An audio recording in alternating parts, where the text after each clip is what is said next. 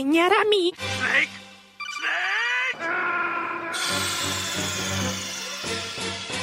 Three, two, one. This is what we're made for. Game over.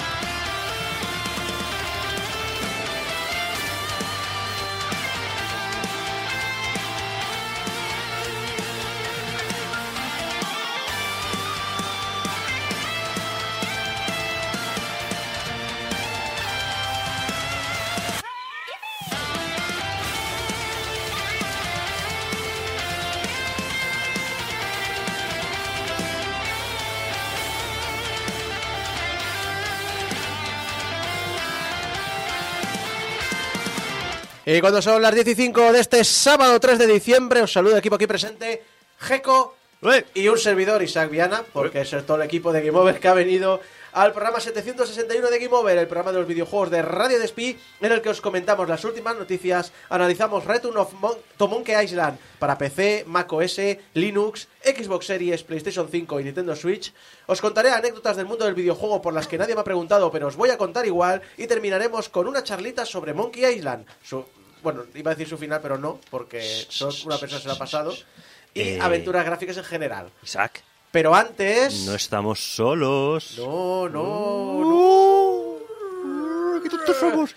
Porque tenemos eh, aquí en compañía a Pazos, Pazos64, Pazos que lo conoceréis tanto de Twitch como de YouTube, como de sus vídeos de las cosas que aprende en los mundos de los videojuegos, eh, como sus análisis. No he aprendido nada a día de hoy. No, no. Yo lo sabía todo ya. ¿Lo sabías todo ya? Lo que pasa es que me lo callaba. Y Hola, lo, ¿qué que, tal? y lo que no lo aprendes, porque el, eh, los, eh, el día que... Es el día que aprendí, ¿no? El día, Sí, el día que. el día que... Eh, son bastante chulos. Cuidado ahí con eso. interesantes. No, ahí, no eh. los escribo yo y están doblados. Es una IA. ¿no? Es una IA, Sí, es una IA. Se los escribe Borja Pavón, ¿sabes? Era- exacto.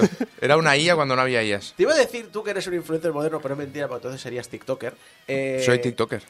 ¿tienes Tengo dos canales de TikTok. ¿Tienes dos ca- No uno, dos? dos. dos. Claro. Bueno, pues tú que eres un, est- un, eh, un influencer moderno, Por supuesto. que estás en los medios eh, actuales y demás. A muerte. Eh, Y barbudo, para más señas. Exacto. ¿Qué, qué Importante. opinas de esto de la radio? Esto analógico, esto antiguo. Incluso de los podcasts, que ya es antiguo. L- o sea, lo que me molesta es que ahora todo el mundo, hasta gente muy importante, bueno, importante, eh, muy conocida y muy famosa en Estados Unidos, tenga un podcast y lo vean como igual qué idea que he tenido, ¿sabes? es, lo, es lo único que... La radio sigue siendo el, el refugio Sí, para muchísima gente. Si está tranquilito, puedes venir en pijama o desnudo, como es mi caso ahora. claro, claro. Como la gente lo está viendo en, en- en- en Como veníamos nosotros antes de que poner las cámaras del OBS.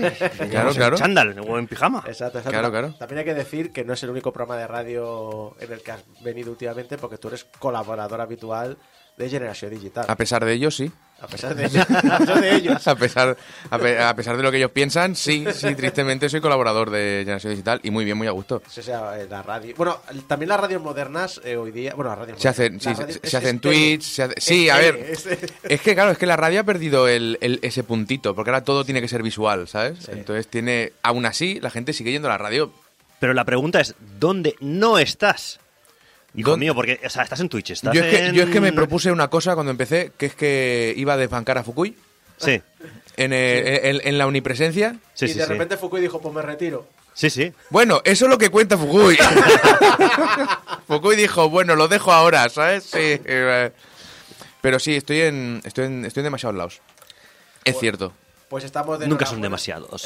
Estamos de enhorabuena que te hayas venido por aquí a acompañarnos a hablar de, de, bueno, de monos de tres cabezas y cosas similares, pero también de otras personas que están de enhorabuena son Nintendo, ya que, bueno, si hace unas semanas os comentamos que Splatoon 3 fue el videojuego que más rápidamente había vendido en sus tres primeros días de toda la historia de Japón, ahora aparecen varios récords asociados a la última entrega de la saga Pokémon, Pokémon Españita.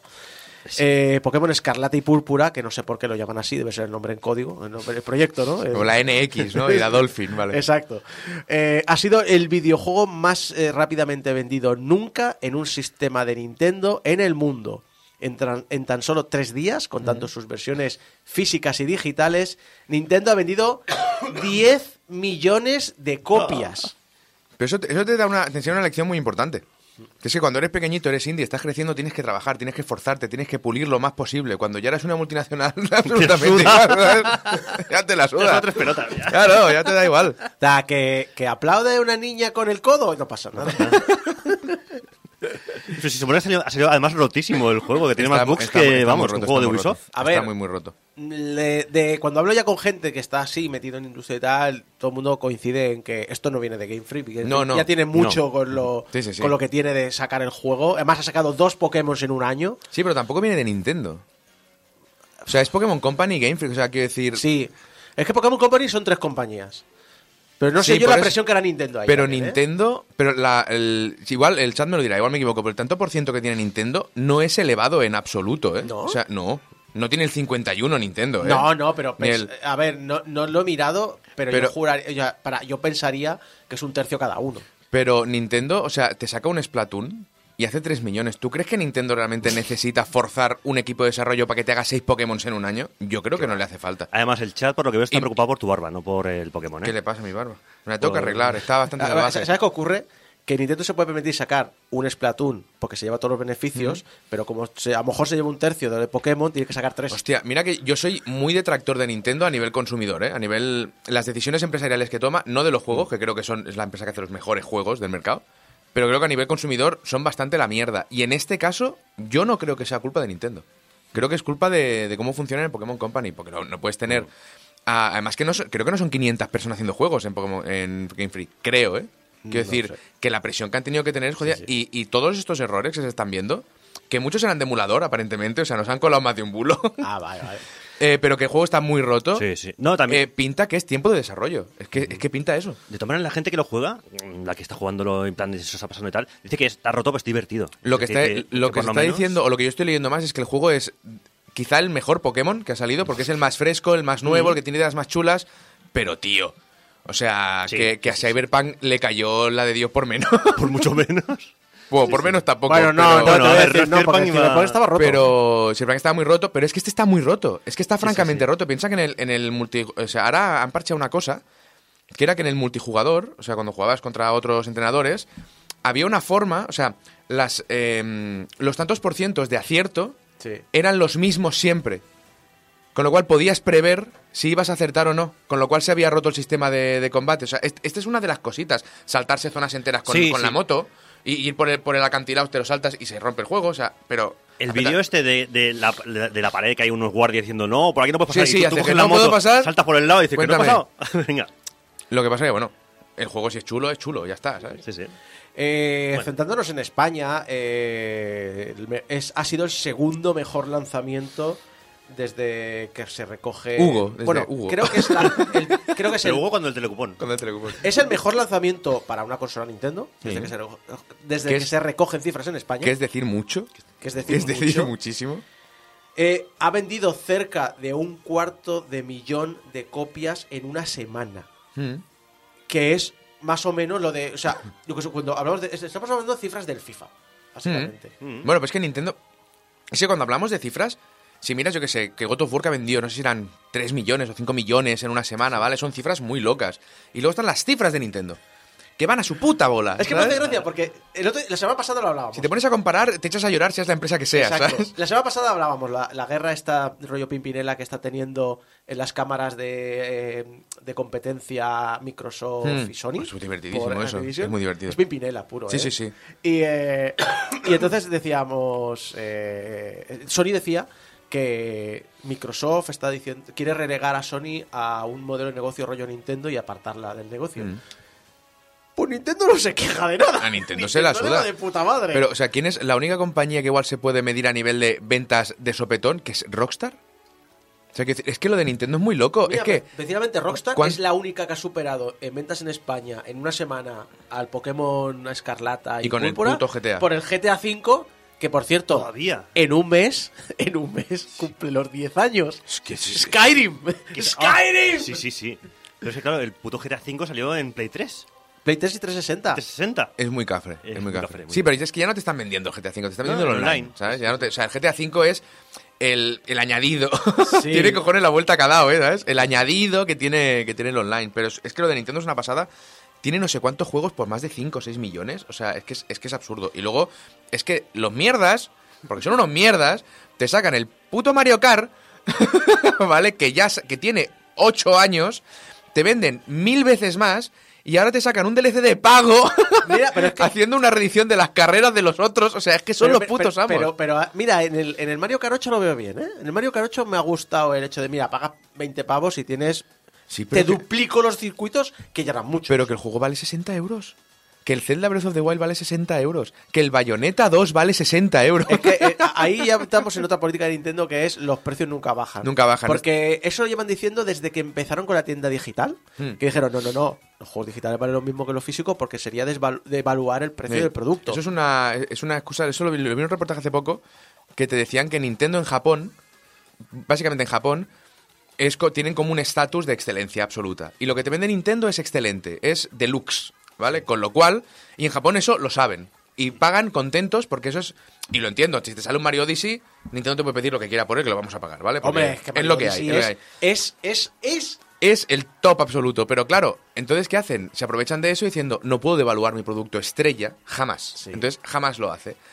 Pero, tío, cuando, no o sea, todos los territorios o sea, son Japón. Claro, y no, y además te estoy diciendo, yo, mira, te puedo pasar que no, que no me rebajes el Breath of the Wild, ¿vale? Pero cuando salga el 2, por ejemplo, podrías pensártelo, pero que me saques el Tropical Freeze de la Wii U a 70 cucas en Switch, tío.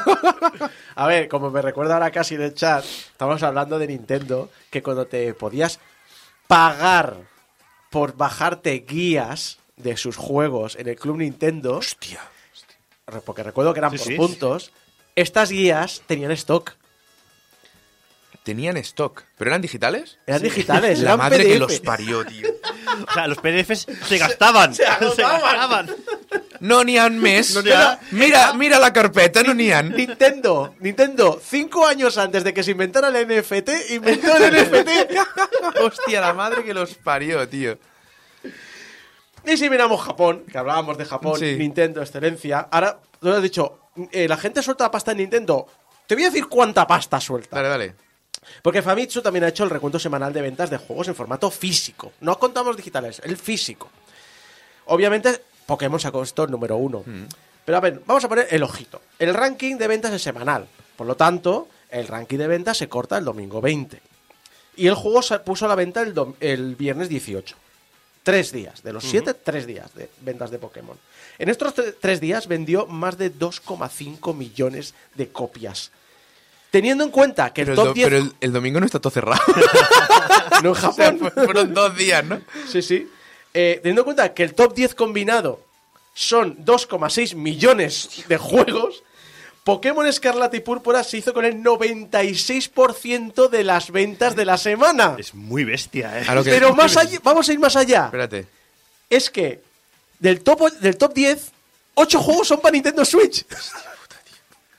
Es decir, 8, o sea, el 99% de lo que se vendió esa semana se lo ingresó Nintendo, ya sea Sí, sí. directamente o de manera indirecta. Sí, sí, clean, clean. Los únicos, las únicas interrupciones que hubieron fueron en el puesto 3 God of War Ragnarok para PlayStation 5 y en el puesto 4 el Monochrome Mobius para Play 4. Claro, han llegado al punto que, o sea, que, que God of War Ragnarok sea el 3 es como el meme ese del tío que se tira el champán, ¿no? Que Sí, está- sí, sí. ahí- Sí, totalmente. Porque es del, es del palo. Hostia, y no la hemos- semana del Pokémon. Y o sea, claro, la semana del Pokémon dice, joder, no hemos llegado a primeros. Y te dice otro, no, ni vas a llegar. Ni vas a llegar O sea. No. comete el 3, vamos, como si fuera aquí una medalla de oro, ¿sabes? Porque O sea, has, has asomado la cabeza por encima de Nintendo, Está, ¿sabes? está todo el mundo envidiándote Sí, por sí, ser sí. el tercero.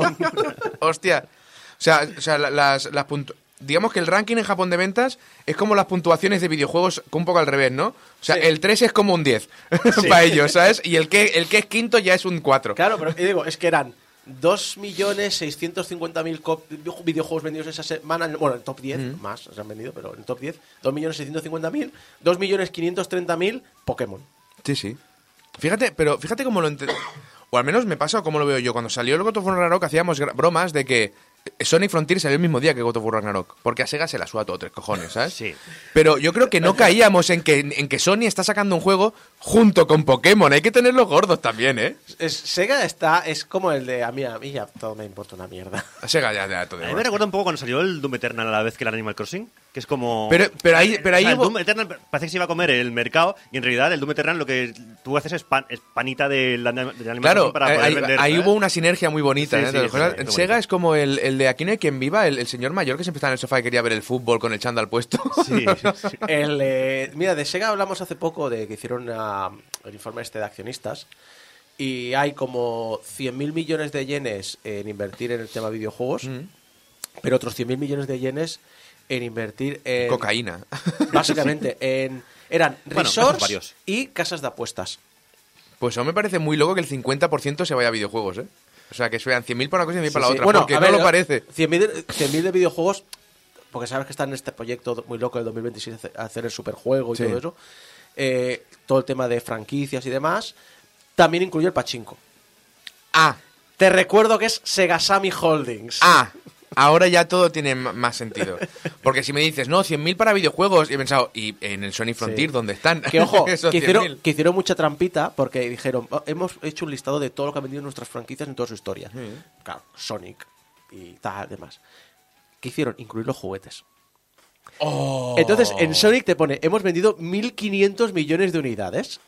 Y dices, hostia, pero como no me distingues, no puedo. Es decir, Sonic, coño, Sí, sí. vende mucho. Me lo puedo creer.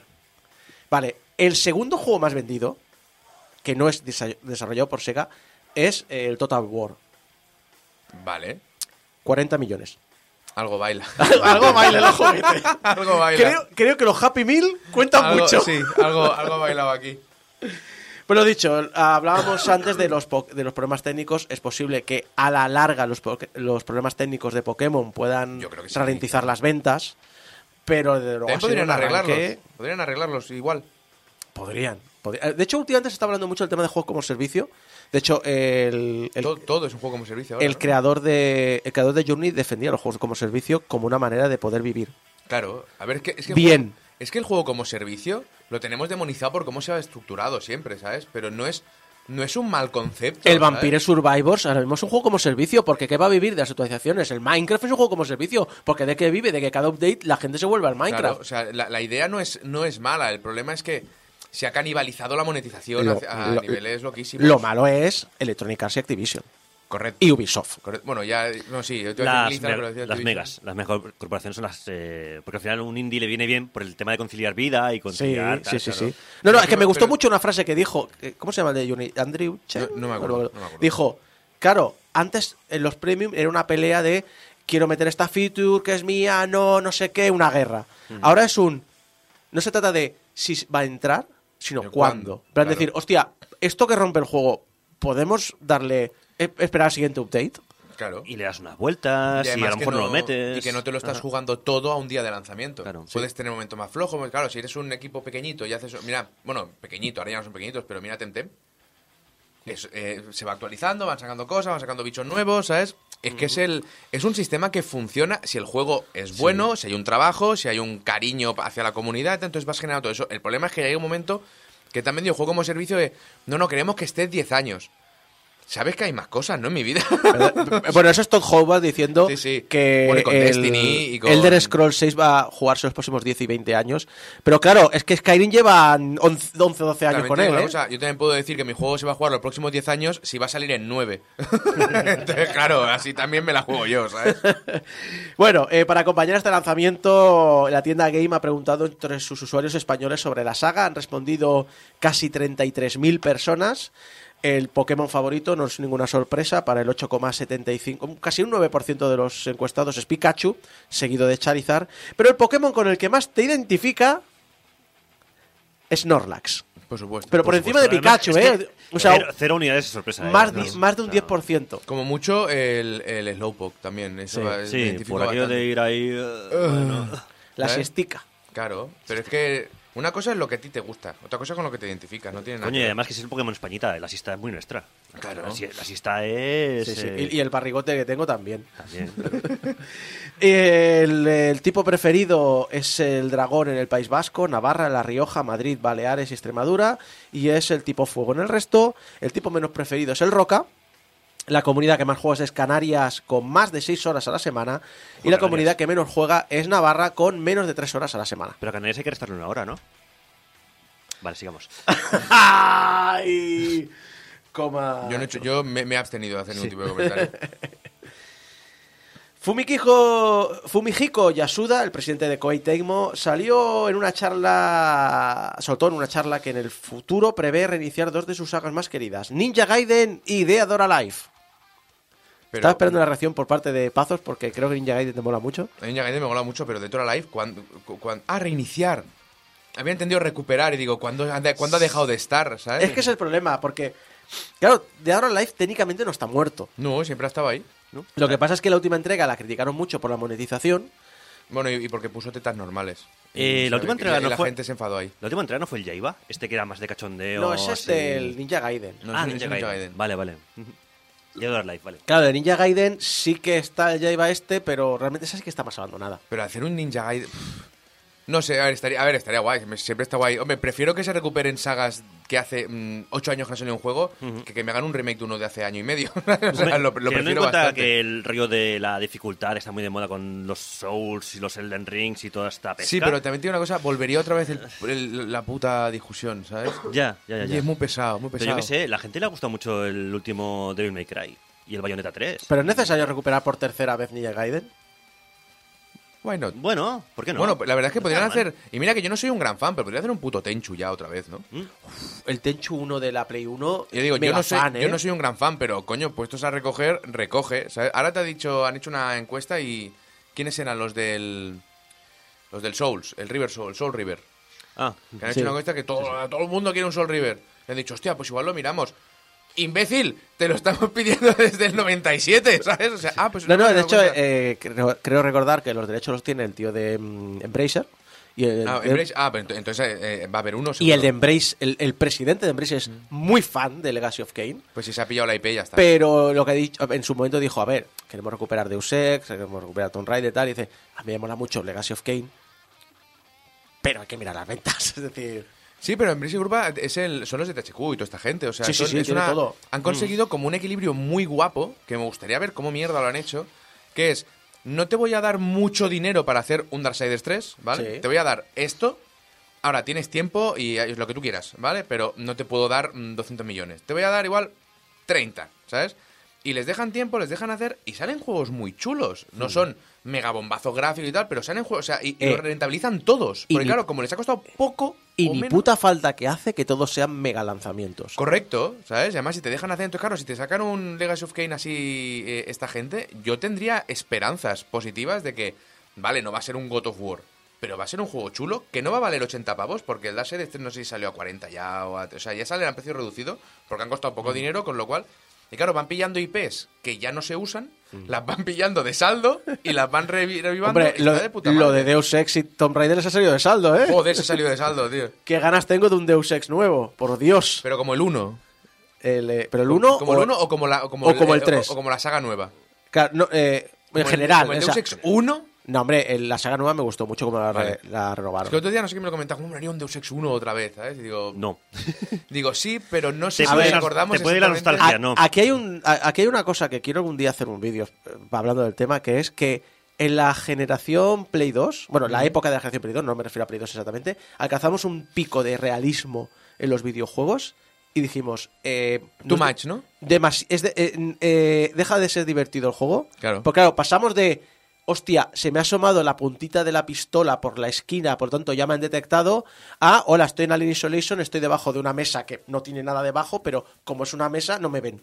Claro, pero ahí, ahí es donde nos dimos cuenta de lo que hacen los desarrolladores para que te entretengas, aún intentando hacer, hacerlo realista, ¿sabes? Es complicado. Pero sí que en Play 2 había juegos rollo el Shell Shock y demás, que eran, No, no, incluso... que eran de guerra, que eran juegos muy No, cafres. no, no.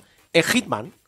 Bueno, el Hitman, No, el, no, no. el, el, el El- uno, el lo- uno y el no, no, los nuevos Hitman, los nuevos Hitman, tú, tú destrozas una cámara y no pasa nada. O tú te cargas un tío que dice, oye, voy a investigar y no pasa nada. Sí. En el Metal Gear Solid 2, si no respondía por radio, enviaban a alguien. Si rompías una cámara, enviaban a alguien. Es Sí, decir, sí. e- Era, era mucho más trabajado. Ahora, claro, por muchas ganas que tengamos de estos Ninja Gaiden y demás, a ver, hay que decir que hace un tiempo soltó lo siguiente. Si tuviéramos que trabajar teóricamente con otra compañía en un nuevo título de Ninja Gaiden, tendríamos que asegurarnos de que sería un título que los fanáticos realmente disfrutarían y superarían sus expectativas. No es solo una cuestión de, oye, vamos a hacer esto. Todas las piezas tendrían que encajar y tendría que ser el equipo correcto, ya sea un equipo más joven internamente u otra empresa que realmente necesitaría encajar en la esencia de Ninja Gaiden. O sea que me las presentó en una presentación, pero ha sido más un deseo que espérate, nos gustaría hacer esto. Estaría- estaría Por bien. favor, Pero- enviando propuestas. Me gusta mucho lo de un equipo más joven o una empresa realmente necesitaría encajar. Yo soy, yo hace tiempo que estoy muy a favor de las IPs que están muertas hace años. Sí. Dáselas a otros. Dásela a alguien. Konami, Konami, Konami. escucha, escucha Konami, dale a alguien tus putas sagas. Bueno, ahora, ahora lo han hecho con el Silent Hill, se lo han dado a todo el mundo. Han dicho, venga, toma por culo. Están ¿sabes? probando. Y yo tengo la teoría que han puesto muy poco dinero para ello, ya veremos.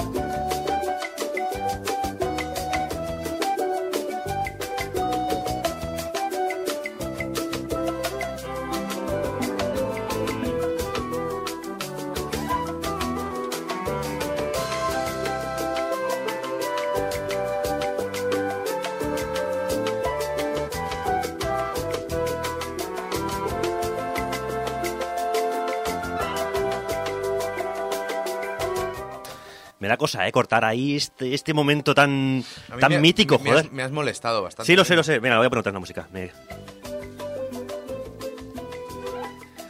Los pelos como putas escarpias, solamente con la, con la banda sonora. Es, que una cosa alucinante. Humor, te pone de buen humor. Es Sí, como sí, la sí. de Super Mario World, ¿sabes? Sí, sí. Tienes que te... O sea, hay, no sé, hay bandas sonoras que las escuchas y dices, mm, sí, me vengo arriba. Sí, sí. O sea, totalmente.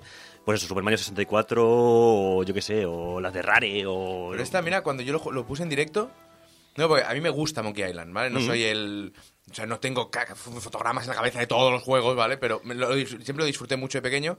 Y lo puse en directo y digo, venga, vamos a jugar Monkey Island, no sé qué. y Estaba súper tranquilo. Y, tu, tu, tu, y me, me- me hice pequeñito, ¿sabes? Dije, Claro. Te hostias. hundiste, ¿eh? Sí, Ahí- sí, digo, me cago en Ross, ¿sabes? Volviste a ese momento ahí de, de Sí, sí. nocilla, Y mira que de, yo era- boca- de bocatas ahí Claro, sábado es- por la tarde. Es una de esas músicas que evoca una época, ¿sabes? Sí. Más que el juego en cuestión, porque yo era más de, creo, bueno, lo hablamos cuando me dijiste venir, yo era más de The Dick, Sí. de Mm. Shaman Max, Sí. de, de Tentacle, ¿sabes? A mí me gusta mucho Monkey Island, pero curiosamente jugué antes a estos, con lo cual los tengo más, pero esta canción es como un... Es Además, una caja fíjate con que todo. todos los que, todos los que has dicho, todos los que has mencionado son de LucasArts. Sí, sí, por supuesto. Porque LucasArts en los 90 el tema de la aventura gráfica Era top, era top. era top. O sea, mm, Sí, luego sí. haremos También, también spoiler, haremos tendríamos un que. poco de, de aquí, viene charleta, mi, pero aquí, aquí viene mi manera más de, de- de divulgador. Cuando hablamos de Locas de la Top, también tenemos que decir aquí en España. sí, bueno, a ver, eh, yo creo que un poquito en general. Fuera, ¿eh? ¿No? No vendía No- bien, no, Lucas. no, no digo que no venda bien, pero, pero había otros. O sea, Sierra. Estaba luego Sierra hablaremos, Online, Sierra estaba- tenía fuerza en sí, Estados sí. Unidos. Ah, vale. Claro, Luego había decir, compañías como Revolution Exacto. y tal que tuvieron sus mm, cosas. Claro, pero es que también es, es como- son otros mercados. Es decir, claro, en los 80 habían ordenadores, no solo el PC, sino también Apple II, eh, Mac, eh, ordenadores que estaba por ahí Sierra, estaba también Lucas, eh, y de hecho Sierra empezó antes. Claro, aquí los PCs los empezamos a tener en, en accesibles en los 90. Y ya entonces ya cogíamos pues, Lucas, que era muy accesible, las primeras aventuras gráficas, sobre todo el problema del idioma, que aquí hizo muy bien, creo que fue, creo que fue Herbe en traducirlos al castellano. Claro, Eso ayudó o sea, ¿Me está muchísimo. diciendo que en los 80 España era un mercado a tener en cuenta para los videojuegos? En los Pues, 80, probablemente. para los microordenadores sí. Los pero 90, los 90. A los 90 eh, f- es un- era muy raro. Para ordenadores era muy raro, porque realmente eh, vinieron las consolas con fuerza y hicieron bastante daño, pero el PC, ah, mira, ahí, ahí se hizo el huequito. Sí, como anécdota, sí que es verdad que cuando vino, por ejemplo, aquí el Tommy, el Tommy Tallarico, o Tommy Talarico, como se diga, el de los Video Games Live, Sí. que era este, bueno, en, los conciertos de música de videojuegos y tal, ah, que he estado de gira por todos los países, y siempre hacían una encuesta para ver para que el público eligiera canciones que normalmente no suelen tocar y que, y que quieran tocar. Y una de las, de las canciones que eligió el público de España, cuando vinieron aquí a Barcelona, fue Monkey Island. Claro. Y cuando el tío salió a presentar la canción de la, la versión orquestral de Monkey Island, dijo, sois el único país que nos lo han pedido. Y nosotros encantados. Hostia. Tía, claro. Sí, sí. Es que. eh, Durísimo. No, no, Duro, ¿eh? no, no, y aquí aparte. Bueno, a ver. Aquí en Europa, no te voy a decir ya en España, pero porque España era amiga. Pero en, en Europa eh, la amiga no funcionó mal en los 90 y Lucas hacía obra, eh, eh, eh, hacía mm, juegos para Commodore Amiga y Atari ST. Entonces, claro, eso también ayudó aquí, en España. Eso me parece fuerte, ¿eh? De todo el mundo. Sí, sí. eh, Solo aquí hemos pedido Monkey Island. Y no había, claro, no se había hecho ninguna canción todavía en el, en la- el listado de canciones de- del Video Games Live, no se había Claro. hecho hasta que España vino y, se- y ya se introdujo en el disco quinto o sexto la canción de Monkey Island, sí, sí. Ah, Ya me, ya jodería que fuéramos los más coherentes del planeta, ¿eh? Que se lo miren. Sí, sí, por eso te digo. que se lo miren el resto. Es que además vamos a hablar de algo muy mítico, muy querido por parte, aunque sea solamente de España. Yo creo que no, que es una cosa bastante en general. Pero es que es eso, si hay sagas míticas, queridas y longevas, yo creo, a ver, en los videojuegos hay unas cuantas. Eso está claro, ¿eh? y más viendo por lo que tú dices que hay varios mercados por el mundo y tal. Pero yo creo que Monkey Island precisamente es de esos juegos que han marcado generaciones enteras, aquí por lo menos seguro. O sea, todos hemos jugado, aunque sea alguna de las entregas. Ya no te digo la de los 90, porque claro, a lo mejor mucha gente del chat ni había nacido ni nada. Pero, pero oye, pues somos también veteranos, es lo que hay, ¿no? Pero vosotros dos sí que habéis jugado, ¿no? Aunque sea de refilón. Yo creo que, que además lo que ha conseguido es eso de que tú digas Monkey Island, igual no lo has jugado, pero te huele. Dices, ¿qué, qué era, o sea, me- qué- qué era lo del...? Sí, que- me suena. no o sea, está, está como en la base de la cabeza de todo no, el mundo, porque yo creo que no. Yo creo, si te digo, bueno, a ver, los hardcore que somos nosotros, claro. Sí, sí, sí, claro. Y si te digo Loom, te dirás, no lo juego, pero me suena un poco como era. Claro. Yo digo Monkey Island tienes muy claro Que es el- el- la fogata en la montaña, Sí. la plaza de la, la calle esa. Claro. eh, La calle con los piratas de Baja Moral. Lo- eh, la- las- los tres piratas en la taberna. Es como que da la sensación que si, si creciste cuando salieron los videojuegos, Claro. o sea, uno de los, o sea, puedes tener Mario en la cabeza, Monkey Island, y mira que Lucas tenía obras mm, una detrás de otra, pero es como que se quedó ahí en el colectivo, Sí. ¿no? Lo que pasa, Pazos, si yo te digo aventura gráfica, ¿vale? Claro, ya descartas Marios, ya Claro, descartas. claro, si tal. dices aventura gráfica, Si encima te digo point and click de toda la vida, pues entonces ya. viene enseguida. Viene enseguida. Sin Maniac Mansion, por ejemplo, podría venir, pero bueno. Eh, Pero la- yo lo que quiero decir es que si le preguntas a unas 100 personas, por ejemplo, así en general, o sea, gente que, que sepan, del, que sepan del medio, pero que tampoco sean super true hardcore gamers, ¿vale? Ah, y que tengan ya unos, unos años, que tengan más años que un bosque, como nosotros, ¿vale? Que ya sean un poquito talluditos. ¿Cuál es la aventura gráfica más, rele- más relevante de la historia, o incluso la mejor? Lo- es muy probable que Monkey Island sea el título más mencionado. Muy probable. Siempre te saldrá el de, "Eh, Indiana Jones, no debe caerte, Eh, hombre". sí, siempre, Island. que yo ve que fandango, digo de tanta que sí, Yo- yo toma, toma una magdalena, ridículo. Me gustaría, me, gusta- me gustaría verlo. Creo que en Estados Unidos el King Quest King es Quest, muy sí. potente. Es ¿eh? que Sierra era muy potente en Estados Unidos. Los. Larrys, los eh, Police Quest. Pero es que King Quest estaba hasta en Commodore Quest. 64. Mm. Bueno, si te gustaba morir como un desgraciado, pues Claro. eran tus juegos, claro. Pero bueno, aquí en España sí que es verdad que Lucas es la que se llevaba todo el, todo el mercado, todo el, se llevaba el gato al agua, como suele decir. Y a ver, eh, si es verdad que es- estamos hablando de, eso, de un juego que es de 1990, el original, ah, que eso había que verlo, con todos los disquetes que, sal- que salió, que tenía unos cuantos disquetes. No recuerdo cuántos, pero más de 7 y menos de 25 tenía seguro. Y escucharlo, porque claro, mm, escucharlo en la época era maravilloso. Estamos hablando de 1990 cuando los PCs tenían el PC speaker este. Yo soy muy fan de la música en PC Speaker, entre otras cosas porque mi PC tenía control de volumen para el PC Speaker. Eh. Y eso era muy importante. Es- se hacían maravillas con el PC Speaker. La gente raja el Esto se PC escuchaba, Speaker y esto me hace una Tiene maravilla. cojones que ahora es, mira, mira, el, el trineo en God of War se escucha por el mando. ¡Es lo mismo! no, no han inventado nada, ya estaba esto, ¿sabes? Siempre ha existido. Esto es una fantasía, como toda la música chiptune que me, me flipa. Es fantástico. Bueno, en definitiva, Monkey Island, el original, si no me has contado, pues salió hace ya la friolera de 23 años, que se dice pronto. Y entre secuelas y demás, pues hace ya 14 años que la saga no tiene continuación, siendo la última entrega Tales of Monkey Island, que es este rescate que hizo Telltale, que por cierto es bastante digno, la- las cosas como son. A mí me gustó bastante. El pasado mes de abril, muchos jugadores veteranos, pues nos quedamos con la boca abierta y ojipláticos con el anuncio sorprendente, casi con nocturnidad y alevosía, de un nuevo Monkey Island, de Return of the Monkey Island, que no solo volvía, y no volvía en forma de chapa, sino que volvía en forma de videojuego, sino que además lo hacía con sus máximos responsables originales, es decir, con Ron Gilbert y Dave Grossman. Aquí me falta Tim Schafer, pero claro, Tim Schafer supongo estas otras movidas. No sé si, si Tim Schafer estaba en el Monkey Island original, ojo. Me suena que sí, Creo pero- que estaba. Sí, no, estaba Sí, porque. Tim Schafer fue el que se puso en contra completamente de hacer una pelea de espadas por insultos. ¿Sí? Lo leí, no- sí. Sí, Se ve que, por cierto, la- la pelea de no le hacía- Schafer no entró en la época del Maniac Mansion. No, ah, bueno, claro, igual estaba antes. En el, en el probablemente. Monkey Island claro. estaba porque me lo leí, que me hizo mucha gracia que a, que a Tim Schafer precisamente eso no le hacía ni puta gracia, no lo entendía. Sí, pues no ¿sabes? lo enti- no lo entiendo porque- Y los demás estuvieron, pero tío, que esto es buenísimo. ¿sabes? Y, a- y lo dice, y lo dice como algo de me equivoqué fuertísimo porque es la polla. Sí, ¿sabes? sí, o sea, sí, sí. gracias a Dios que me pasaron por encima, porque si no, no lo Que tendríamos. sí, que efectivamente es un duelo de insultos de, escrito por Orson Scott Card, por ese hombre que, bueno, de tendencias raras. Hombre, dejarlo el, así. el- el pe- el peleas como una vaca, eso Sí, sí, se ha quedado.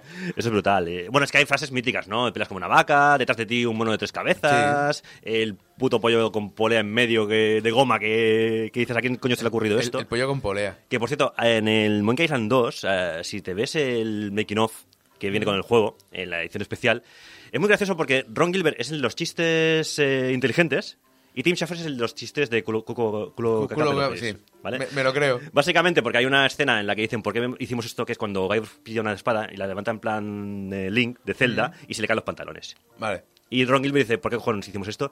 Y Tim Schafer dice, porque a mí me pareció divertido. Y ya está. y, y Dave Grossman dice, pues sí, pues, eh, Pues- así era la sinergia. Pero, eso- pero eso está muy bien, está muy, muy bien. De decir, tenemos esta escena, ¿por qué no, yo qué sé, que se cague, ¿sabes? Porque Sí. a mí me hace gracia. Bueno, pues haz que se cague. es total. No tenemos a nadie por encima ni por debajo, o sea, Sí, nos pues da está. igual. Sí, o, sea, ¿no? o sea, un chiste mío, un chiste tuyo. ¿Un chiste Sí, tuyo? sí. Un chiste Es mío, como, o sea. tenemos tres vetos cada uno, ¿no? Durante dos años. Total, que si alguna vez nos han retado por la calle y nos han preguntado eso, nos han insultado directamente diciéndolo de pelas como una vaca, gracias a este juego, pues eh, hemos sabido cómo responder. Y la respuesta de yo soy culo a tu pegamento, no, esa no, esa no era. ¿Vale?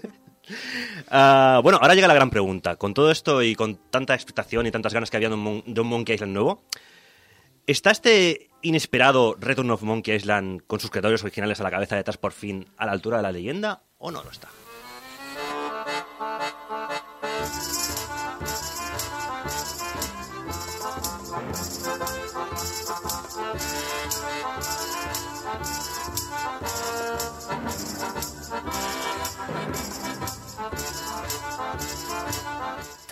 Pues mira, eh, que sí, que está de puta madre. Fin, que- venga, fin. a comer. Oye, que sí, que vámonos A a gallego, porque. Mon- Return of the Monkey Island es una de las mejores aventuras gráficas de la última década. Sin más, así de claro. Y ya con esto podemos cerrar el análisis y seguirnos a pasar a la nota. Aunque bueno, todavía queda un poquito de tiempo que rellenar, ¿no? Sí, te quedan 13 minutos. Puedo ver la, la banda sonora e irnos ya directamente. Sí. Porque estoy por que lo hago de verdad, estoy muy loco. ¿eh? Ah, bueno, en realidad hay mucho que comentar. Porque es una vuelta no exenta de polémicas. Algunas más absurdas que otras, pero ah, ha venido con polémicas el juego. Tendremos que diferenciar entre polémicas y chorradas. Y ¿no? chorradas de. Tendríamos que empezar a. El problema son las, la- las, Las chorradas eh, que tienen las chorradas que tienen consecuencias. Claro. que es lo que ha pasado. Pero bueno. Ah, en el fondo, el Return eh, viene a revi- revitalizar un género que a lo mejor no estaba tan muerto. Simplemente estaba tomando cañas y ya está. Y no es porque haya caído en el olvido, sino simplemente que a día de hoy se siguen haciendo muchas aventuras gráficas alucinantes, muchas de ellas. Eh, pero en su práctica to- totalidad es un territorio que ha quedado pues en manos de, de- de estudios pequeñitos indies y, y al final son las grandes compañías las que lo han marginado un poquito ahí a un- ladito. Pero que Bueno, creo, creo que habla más adelante porque yo tengo una discusión sobre la evolución de las aventuras gráficas. Sí, en, no, otro- en otros en otros estudios más grandes, pero que no, pero est- estamos hablando ahora de las aventuras gráficas Sí, old school. clásicas. Yo te hablo de las Old aventuras school. old school, las point and click de toda la vida, porque eh, sí que es verdad que ha habido muchos intentos de evolucionar la aventura gráfica. Y luego a lo mejor comentaremos seguramente alguno, porque ahí está David Cage y sus mm, pajas mentales, Sí. por ejemplo. O, Hostia, llama- llamar a eso aventura gráfica me cago en mi vida, ¿eh? Sí, pero es que lo ha hecho mucha gente. Sí, pero un walk. O sea, yo, yo, por ejemplo, la- el, el salto que hizo Telltale con Walking Dead, Sí. el capítulo 1, Sí, sí, sí. me parece una evolución lógica y bien hecha. Te parece bien, Me, me parece bien porque no deja de ser, de tener ese espíritu de aventura gráfica, pero es más conversacional, Mm. no, te, no te vas a quedar encallado, ¿sabes? También es para otra época, para otra gente, Sí. yo ya Sí. no tengo tiempo, De ¿vale? hecho, Entonces, Sí, sí, fue una sí, evolución lógica, pero hecho, yo pero- esperaba que no matara al otro. ¿De Sí. qué año es? ¿De qué año? Tiene, eh, pues, casi ocho años. ¿O nueve años? Eh, The Eh, Walking Dead- El, el- el primer juego, sí, porque yo estaba currando en la Yene. Yo diría que tiene más, pero... Yo creo que no. Pero bueno, que... Lo voy a que- mirar. Habría que Sí, sí, mirarlo. lo bueno, mientras, mientras mira el ángel de Google Pazos. Ah, bueno, una cosa que hay que tener muy en cuenta con Return of the Monkey Island es que es una aventura old school, es decir, no, no evoluciona demasiado, ¿eh? O sea, es una carta de amor de la- a las aventuras gráficas Sí, de toda sí, la puta más. vida. Tiene- claro, es que a mí ¿Cuánto- me de suena año más de la, de la Ah, primera ah, década. de Pazos. Ahora te lo digo, pero tiene Vale. más porque me he olvidado de dos años de curro que después de eso. Bueno, el caso es que este Do- juego es un 2012. chute. ¿De qué año? 2012. Ya, Tienes ya, 10 ya ha habido años. 10 Vale, añitos, vale. ¿eh? 10 Ya. años clavado. Una década, tío. Sí, ¿Cómo sí. pasa el puto tiempo, tío? Qué puto asco, ¿eh? Sí, sí. A eso he venido yo aquí, Saco, a que me jodas la vida. Sí, mira. Ah, eso, a met- a meterte aquí un chute de nostalgia. Qué Que es la manera fina de decir, eh, somos putos viejos, ¿vale? Es lo que hay. La, la- la vida sigue y la historia continúa. Y una de las- dudas que había con este juego es que eh, la historia eh, ya confirmó Ron Gilbert de que iba a continuar tras el final del 2. ¿Habéis jugado a Monkey Island 2 todos? Sí. Sabéis que tiene uno de los finales más vuela cabezas de la historia de los videojuegos. Que aún 20 años después se sigue hablando de, de- de qué significaba ese final. Pues, Si te era- voy, pues te voy a decir que no me acuerdo del final de ¿No Monkey te acuerdas Island del final 2? del Monkey No. Island 2? Ese, Pues- ese me lo puedes spoilear. Pues no Return, no, no, porque Return of the Monkey Island sigue exactamente en el mismo punto donde acaba el 2. Hostia, pues, yo te- pues tengo que volver a mirar el final del 2. Porque el Yo de- te recomendaría ver el final del 2. De hecho, a ver, yo recomendaría a la gente en general que juegue primero a Monkey Island 1 y 2, como Claro. mínimo, como mínimo, ¿vale? Hay cinco juegos de la saga. Está el 1 y el 2, ¿vale? El 3, que no estaba mal, aunque ya no estaba Ron Gilbert. Y el El- 4 que pero- tenemos que hacer como Indiana Jones 4. Sí. Hacer todos como que no existe. Pero el, eh, el 3 era un... O sea, yo creo que si no, sa- no sabías que no estaba Ron Gilbert y no te enterabas, en mi opinión. Sí. ¿eh? O sea, No, no, no, en mi opinión 3, también. El 3 es muy yo, bueno, Yo ¿eh? entré en el 3, en Monkey- a la saga Sí. de Monkey Island. O sea, Mm. creo que mucha gente empezó por el 3 porque es que visualmente era espectacular, muy era muy divertido. Estaba tenía un modo de dificultad que yo no había visto Sí. nunca. Esto lo tiene Return of the Monkey Island, lo Sí. recupera. El poder elegir entre modo casual y modo difícil. Y esto lo recupera, que simplemente es hacer que los puzzles sean un poquito más enrevesados. Sí. ¿vale Pero, me sí, sí, esto lo pero- pero recupera es un Return. detalle. ¿eh? En, en el 3 no eran un poquito más enrevesados. No, no, en no. el 3 eran una pata en los huevos. Los, los puzzles difíciles. Aquí también lo que pasa es que digamos que la dificultad se ha relajado mucho. Pero, a ver, ¿estamos hablando en originales, ¿eh? nivel mundo disco? No, no, No, no, no, no. porque. Eh, pero exacto, ves, es lo que estamos Mundo diciendo. Disco era la época buena. O sea, no tenías por qué hacer nada bien. Claro. o sea, A ver. este es mi juego y me lo follo como Pero, quiero. yo me- ¿sabes? es que de mundo disco lo que más me acuerdo es tenías que coger un objeto del eh, bolsillo de alguien Sí. y ese ese objeto solo aparecía uno de cada tres frames o algo así. Porque como el tío se estaba moviendo, es horrible. eso- mira, Es horrible. lo, lo cogí el, el, pi- otro el día. pixel y- hunting de los cojones. De, y ni me acuerdo cómo lo cogí. No me, no me acuerdo cómo era, ¿sabes? Porque tenías que hacer. No te explica nada, no te cuenta nada. Tienes el inventario lleno de objetos y no hay ninguno que narrativamente tenga un sentido para nada lo que tienes que hacer. ¿Sabes? Era una Sí, época sí. brutal. Es que era la época de los puzzles caóticos, de los puzzles que no Sí, tenían ningún tipo de sentido, ¿vale? Y de ir probando 100.000 combinaciones hasta que al final dabas con la clave. Y los Monkey Island esto no, se- no se, no se libraban, ¿eh? o sea, eran, de hecho, exponentes de, ya te digo, junto con Mundo Disco y todo eso de los, de los 90. Pero bueno, lo que estábamos comentando era el tema del argumento. Mm. Porque ya hemos dicho que esto empieza donde acaba Monkey Island 2. Con lo cual es importante haberse jugado como mínimo o saberse la historia del yo 2. sé el final del 2. No lo he jugado, pero Sí. sí que conozco cómo es que no- acaba. yo es que no me acuerdo. El- es una No estabas es, en la isla. Es, un- es una movida muy, muy Es que loca. No me acuerdo. Ya, ya, ya lo veré, no me acuerdo, no me acuerdo. Ya te digo, está, está considerado como el final más cabezas de la historia de los videojuegos, o uno de los que más, porque eh, no tiene sentido. Pero sí lo tiene ahora, porque se han dedicado 20 años a buscarle un sentido, ¿vale? Entonces, eh, lo primero que hace este juego es explicarte el final del 2, y además lo hace con el giro mm, de guion. El principio del juego. Claro, de eso, de eso me acuerdo Más que te, magistral. que, que te explican eso, pero no recuerdo el... O sea, no visualizo ahora mismo, ¿sabes? Porque lo Sí. empecé el nuevo, ¿sabes? Con lo Claro. cual te van explicando... Es que en realidad, eh, tú que has jugado al principio, Mm. ¿vale? Eh, te están explicando por qué hay esos personajes que salen al principio.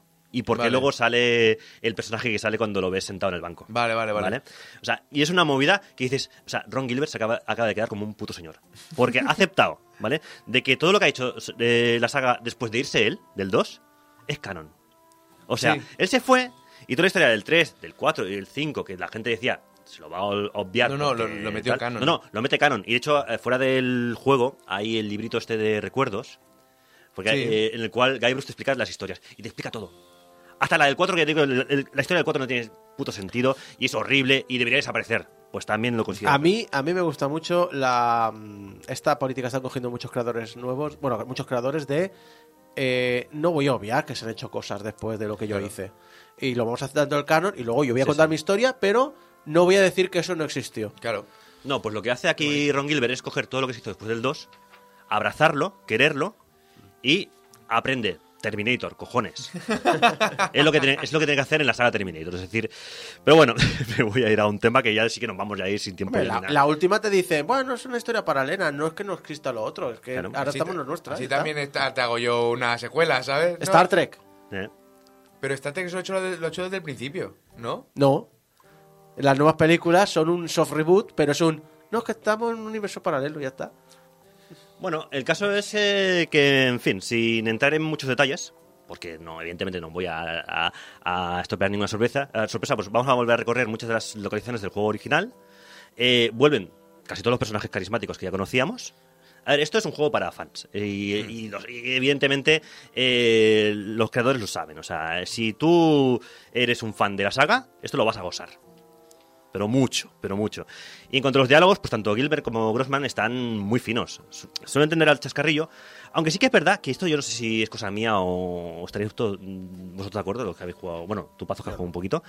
Que mm, le falta un poquito de sentido del humor. O sea, los, los originales tenían más sentido del humor y este es un poco como más serio. Más seriote. Hostia, pues yo me estuve riendo. Sí, no, no, bastante. sí, sí, humor tiene. eh, pero le falta un, un pelín de mordiente, un pelín de absurdidad. Bueno, igual es lo que comentábamos antes, que ya no tiene 20 años y, y toma, se toma las cosas de otra manera. Y lo que le hace gracia ahora, pues igual es distinto. Igual no ¿sabes? está Tim Schafer, yo qué sé, ¿sabes? O, igual, ser. o igual sí que se puede ser que no se, que se ha notado que no esté que se nota que no está Tim Schafer. En el sentido de, de que falta humor absurdo. Que hay un montón de humor absurdo. O sea, porque pasan cosas que dices, esta situación te la has imaginado y es una puta locura. Mira, y me acabo, dices, me acabo de acordar cuando tienes que, cons- que es conseguir un palillo. La- no, no, cuando tienes que conseguir la- el palo de la fregona. Mira, Que esa escena. lo que me llega la, escena la escena de Disney. sí, buah. Vale, no, lo voy a dejar ahí para que la gente lo. lo- mira lo que me llegué a reír. pero a, a mí eso me pareció una. Es o sea, maravilloso, es maravilloso. qué- qué hijo de puta. Es maravilloso. o sea, esa, esa escena es y además, realmente. y además no, no- o sea, no la ves venir, No. pero cuanto más cerca estás haces. No, no, no, no, no, no. no. No, y sí, y sí, sí, sí, sí, sí, sí. Es buenísimo. Y además es que mm, recuperar esa esencia, esa esencia del personaje de Guy Bruce Threepwood, de que es un patán, es un torpe, eh, se ha creado una, una fama, pero en realidad es un poquito Sí, no, no. es- mala persona en el fondo. Es un- tío inteligente. O sea, es un tío inteligente, pero, o sea, su, pero su, su inteligencia solo podría funcionar en Monkey Island. Exacto. o sea, fuera ya no. No, y además que para llegar a, a- a los medios que él considera que tiene que llegar, que Sí, a veces sí. es un poco, mm, te has hecho una, una olla mental y de aquí tira para adelante, ¿sabes? Pues si tiene que pisar algún cuello o joderle la vida a alguien, pues oye, no haber estado ahí delante, Exacto. ¿sabes? O sea, no haberte puesto aquí en mi camino. Yo tengo que, que- objetos que utilizar y tal. Ah, una de las cosas que, que hay que reconocer de este juego es que ha mejorado mucho la calidad de vida. Es lo que estamos diciendo un poco. Se ha simplificado todo. Al final, el point and click es eh, botón izquierdo, botón derecho. O sea, para las cosas. Botón izquierdo suele ser in- hablar, interactuar. Botón derecho, observa- observar o que suelta algún comentario. Y a partir de ahí, pues, eh, bueno, pues lo que decíamos, o sea, hay un, incluso una, una hoja de tareas a seguir. O sea, hay un montón de cosas que ha cogido de aventuras gráficas eh, nuevas. Eh, Tienes la posibilidad de darle a un botón y que te señale el escenario lo que, con lo que puedes ac- actuar, que esto se veía, por ejemplo, yo que sé, en Deponias y cosas así. Eh, y aventuras de, ya, te- ya digo, más, más nuevas. Y luego, aparte, pues todos los puzzles eh, es muy difícil que te quedes estancado. Te puedes quedar estancado, evidentemente, porque al final mm, eh, hay cosas que son un poco rebuscadas. Pero es muy complicado. Y además tienes un libro de pistas. Sí. Que, Que lo como buen si aventurero, quieres, lo puedes sí, usar si quieres. exacto. Como buen aventurero no deberías, pero ahí está. Pero, Oye, están, pero está bien, porque recuerdo que era que tú ibas dando, iban apareciendo como cosas, ¿no? Hmm. no o sea, no te da de la respuesta. No, no, Tienes que ir insistiendo un poco, entonces está bien, pues un sistema de pistas que te dice, mira para allá. Mira. Y tú dices, no, quiero más. Y dices, bueno, vale, mira para allá y, y toca eso. No, Sí, quiero sí, más, sí. vale, mira para allá, toca eso, ya no sé. Y dices, bueno, vale. Luego, pues aparte de esto, pues eh, otra cosa que hay que comentar es el, el apartado artístico. ¿Te gustó? A mí me gustó desde el minuto uno. A mí no, pero me he acostumbrado a él enseguida. Vale. O pero eso. Pero yo puedo me- entender que de entrada. ¿eh? No, no, y además me encanta, ¿eh? Ahora. Claro, pero yo puedo entender que lo veas y digas, hostia, no me gusta. No puedo entender todo lo que vino después de eso. Eso no lo entiendo. No, pero no. que no te guste el diseño artístico, lo veo. Yo creo. Yo cuando lo vimos nos impactó mucho porque siempre hemos tenido muy el pixelar y muy el 3 en la cabeza, Mm. como algo muy Monkey Island. Sí. Y esto es mm, otra cosa, y no nos Sí, la esperábamos. Tal cual. Total, que yo vine por el secreto de Monkey Island y me quedé por la magia que aún 23 años después desprende este universo, creado de forma paródica por unos veinteañeros que fueron a Disneylandia un día y decidieron crear una historia basada en una atracción llamada Piratas del Caribe, las vueltas que da la vida. La pregunta viene a ser al final, eh, ¿conoceremos por fin qué se esconde tras el secreto de Monkey Island? Pues jugad y lo, lo averiguaréis. Aunque para nosotros, veteranos jugadores, al final el secreto de Monkey Island es un poco como, los amigos que hemos hecho por el camino, ¿no? Hay Bruce Threepwood, ese piratilla que decimos que tan torpe pero a la vez tan inteligente, la gobernadora de Lane, el timador de Stan, que lo mismo te vende un barco usado que una estufa en el desierto, ah, ese villano tan villanísimo, ese grandísimo, grandísimo malicioso, a veces zombie, a veces pirata, porque vende la historia, eh, ese gran pirata lechak, ese piltrafilla. Y todos esos, bueno, pues personajes eh, carismáticos y ridículos que hemos conocido en lo más profundo del Caribe. El juego a mí me ha durado unas 8 o 10 horas. Más o menos. O sea, es lo que os va a durar a todos, 8, 10, 12, depende de las ganas que tengáis. Es bastante rejugable porque tiene mm, cosas que puedes hacer de una manera o de otra. Y además hay un montón de eso no logros. sabía. Sí, hay. Qué guay. Hay puzzles que puedes hacer de, dif- de diferentes maneras, no muchos, un par o tres. Y de hecho, mírate los logros cuando te lo pases porque hay un montón de cosas secretas. Incluso hay una isla desechada que puedes visitar, pero solamente la segunda partida. hay, Hostia, un, qué guay. hay un montón de cosillas que dices, aquí hay un trabajo que, bueno, que se ha hecho con mucho cariño y tal. Entonces, el juego en sí es toda una declaración de intenciones de estos veinteañeros, ahora ya entrados en la cincuentena, en la cincuentena, pero que no han dejado de tener cariño en ningún momento por aquello que habían creado. Así que, bueno, lo único que no me gusta de este juego es que ha salido valiendo más de 20 pavos. Que era una frase del Monkey Hubiera Island sido muy 1. bonito. Hubiera sido muy bonito que hubiera valido 19,99. Porque como dijo Guy Brush, pues eh, efectivamente, nunca pagué por más de 20 euros por un juego.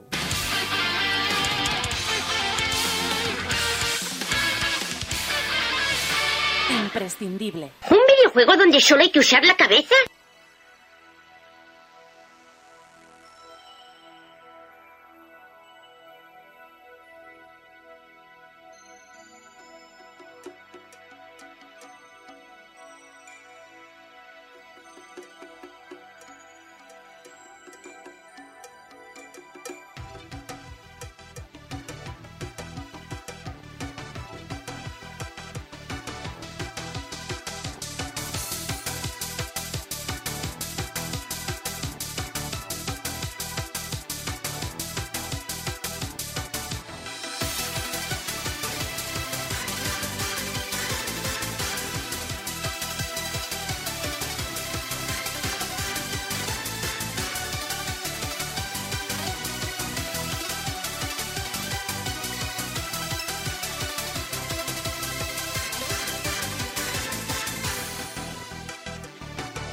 Seguimos con Game Over, seguimos con eh, Monkey Island, porque hemos venido a hablar del libro de favorito de Gecko, que son Ah, las sí. aventuras gráficas. Claro. Hemos venido a hablar de mi libro. Y bueno, obviamente en un análisis. eh, bueno, eh, a ver, yo os digo ya. Bueno, a ver. A ver, eh, Making of the Game Over.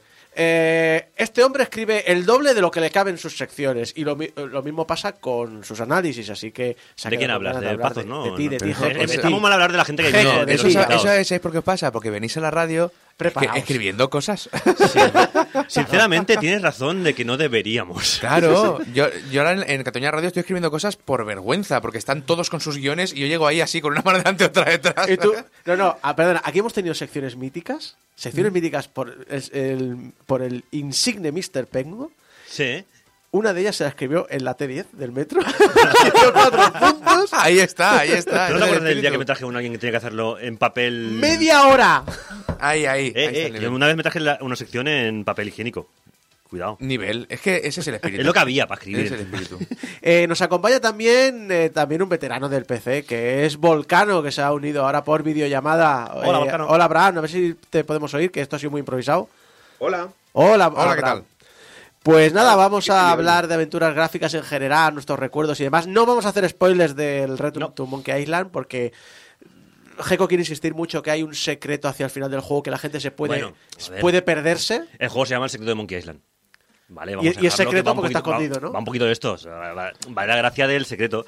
A ver, lo que sí podemos hablar es un par de cosillas que se han quedado en el tintero. Sí. Y luego haremos un poquito charleta general, así, viejuner, eh, lo que viene tocando, ¿no? Pues, Bien. Bien, de aventuras gráficas, porque sufre- nosotros sufrimos en silencio todo aquello. Podemos quitar la espinita ya, que lo querías comentar en el análisis y lo hemos hablado fuera de micros, Mm. sobre el tema del estilo gráfico. Sí, a ver, más que nada lo hemos comentado y ya no daba tiempo de profundizar mucho. Tampoco merece la pena, también te digo, de profundizar. pero hubo todo este follón con, o sea, cuando salió el anuncio del juego, del Return, eh, la gente se vino arriba haciendo palmas con las orejas, ¿vale?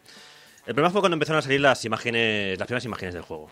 Porque claro, el- otra cosa no, pero el estilo gráfico, el estilo artístico, choca. Sí, sí, sí. Que es de Rex. eh, ¿Cómo se llama el nombre? Rex, lo voy a decir mal. ¿Rex Crowley? ¿Era? Rex Ah, Powers. Rex Powers. Max Powers. Es, no- es nombre de personaje de videojuego que parodia personajes de Sí, sí, videojuegos. sí. Sí, totalmente. Es eh, Freddy Hardest y este tío. Uf, madre mía, también Freddy Hardest. Ahora no lo voy a tener delante, con lo cual voy a quedar muy mal, pero es el, que- es el director de arte de Tiraway y tal, que es una maravilla. O sea, se te caen los ojos al suelo de lo bonito que es el Tiraway. Rex Crowl. Rex Crowl se llama, ¿ves? Tiene nombre de, la verdad, de personaje de videojuegos, ¿eh? Rex Crowl. Es un, es un señor que si tú vas a buscarlo en la, en la Wikipedia o en Google, es un señor muy bohemio, muy que da gusto de, de verle y de escucharle, ¿vale? Pero pues no cayó bien en la comunidad de los true gamers. eh, véase la, la ironía, ¿vale? El, sarca- el sarca- el sarcasmo, ¿eh? Pues no cayó bien. Y el problema, que dices, siempre hay gente que se va a quejar, evidentemente, porque ese, ese no es su Monkey Island, ¿vale? Sí. ¿Vale? Que dices que tú que habías optado por un pixel art o por. No lo sé, pero no es mi Monkey Island, ¿vale? O sea, no propone soluciones, pero solo propone muerte y destrucción, ¿vale? Entonces. eh, claro, ¿qué ha pasado con, este, con, este- con todo esto? Que podía pasar perfectamente de, de todo ello, pero Ron Gilbert tenía un diario de desarrollo del videojuego donde iba explicando todas las movidas y los, porme- los pormenores del lanzamiento, que era fantástico, maravilloso y muy didáctico, y por culpa de cuatro gilipollas, porque no tienen otro nombre, lo tuvo que cerrar. Porque dijo, yo no estoy aquí para aguantarle la- las tonterías a nadie. ¿Vale? Y nos quedamos eh, sin un diario de desarrollo- que era muy bonito, porque no, tenemos- no podemos tener cosas bonitas. No, no se puede tener. Y simplemente esa es la polémica. Es lo que... mm, No sé si queréis comentar algo al respecto, pero vaya. Es que, es que antes, eh, habrá que has pedido paso antes de eso. eh, quiero destacar, una cosa. El gran problema es que no, no ni tenía el tiempo ni iba a pagar a nadie para moderar comentarios. No, no, si era su blog personal, además. Claro, claro. El asunto es eh, que es una cosa que me dicen muchas veces, ¿no? De abre esto, abre lo otro. Y yo siempre digo, no lo hago porque hay una moderación detrás. Todo lo que hagas tiene una moderación detrás y la gente no entiende que hay una moderación detrás. La moderación detrás lleva muchísimo tiempo.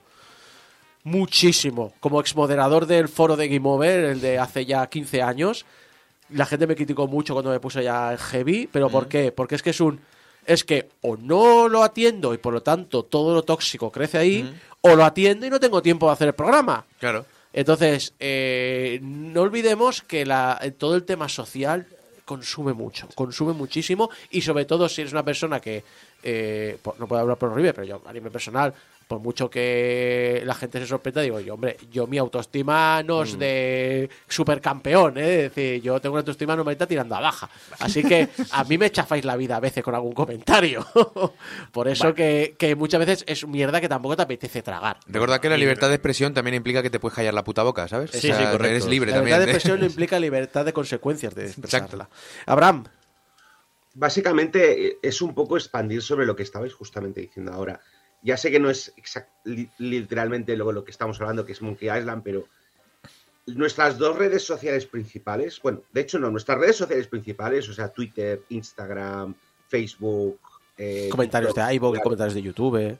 son, son redes que, como básicamente se basan en conseguir el mayor número de seguidores para poder conseguir el mayor número de, de advertisers, de anunciantes, han permitido que se, que se, se propicien ciertos comportamientos tóxicos. Y es una cosa que ahora que por fin he dejado, eh, que por fin he dejado Twitter y he dejado Facebook de lado y me he metido en, en redes más alternativas, estoy notando. O sea, una de las cosas que llevo, llevo dos semanas que básicamente solo uso Mastodon. Y Mastodon, al ser una red que no tiene anunciantes, está todo, está todo generado. O sea, todas las redes están gestionadas por, por voluntarios y están gestionadas por gente que paga, o sea, tú pagas. En general está- están, están pagadas por, por los propios usuarios. Con lo cual, básicamente, eh, los comportamientos tóxicos no se permiten. ¿Sabes lo que hemos visto? Que no hay prácticamente trolls, no hay prácticamente comportamientos de estos tóxicos de el enemigo de la semana de Twitter, no hay el troll de derechas que viene solamente a hacer preguntas, no hay el señor que viene a hacerte pile ups de es que has hecho cosas mal, muérete, ¿vale? O sea, y esto es lo que le pasó a Ron. ¿Vale? La gente está acostumbrada a que eso se puede hacer en Twitter y de repente vienen a hacerlo al muro de Ron. Y claro, Ron dijo, lo siento, esto no es Twitter, cierro el chiringuito. No, no, esto es, esto es es, más que lo pagamos todos. es lo que siempre digo yo. Perdón, esto es mi casa. Exacto. O sea, cuando yo estoy en directo, cuando estoy en, cuando estoy en Twitter, estoy en mi casa, ¿eh? Yo- o sea, yo esto me- es, this is my house, Yo me harté de repetir de veces el tema de moderación. Decir, a ver, si tú vienes a mi foro y cuelgas enlaces pirata y yo no estoy encima borrándolos, el que se las carga no eres tú, soy yo. Claro. Y la gente decía, ¿ah, sí? Pero es que, pero es que además cuando eso, cuando es tu foro o cuando es tal, la gente se cree que por algún motivo existe algún tipo de democracia. No, no, No, no, no, hijo mío, no. Yo tenía un meme de 300 que decía, democracia, si queréis democracia, iros a Atenas. Aparte, aparte de eso, respecto a los gráficos, a mí personalmente me gustaron. Lo que no me gustaba tanto, y tengo que reconocerlo, fue el tratamiento del color, que lo encontré un poquito, eh, un poquito simplista. Habían momentos en los que te dabas cuenta de que la iluminación fallaba, de que habían cosas. ah, Básicamente, estando rodeado de ilustradores y dibujantes, hay cosas que se te pegan.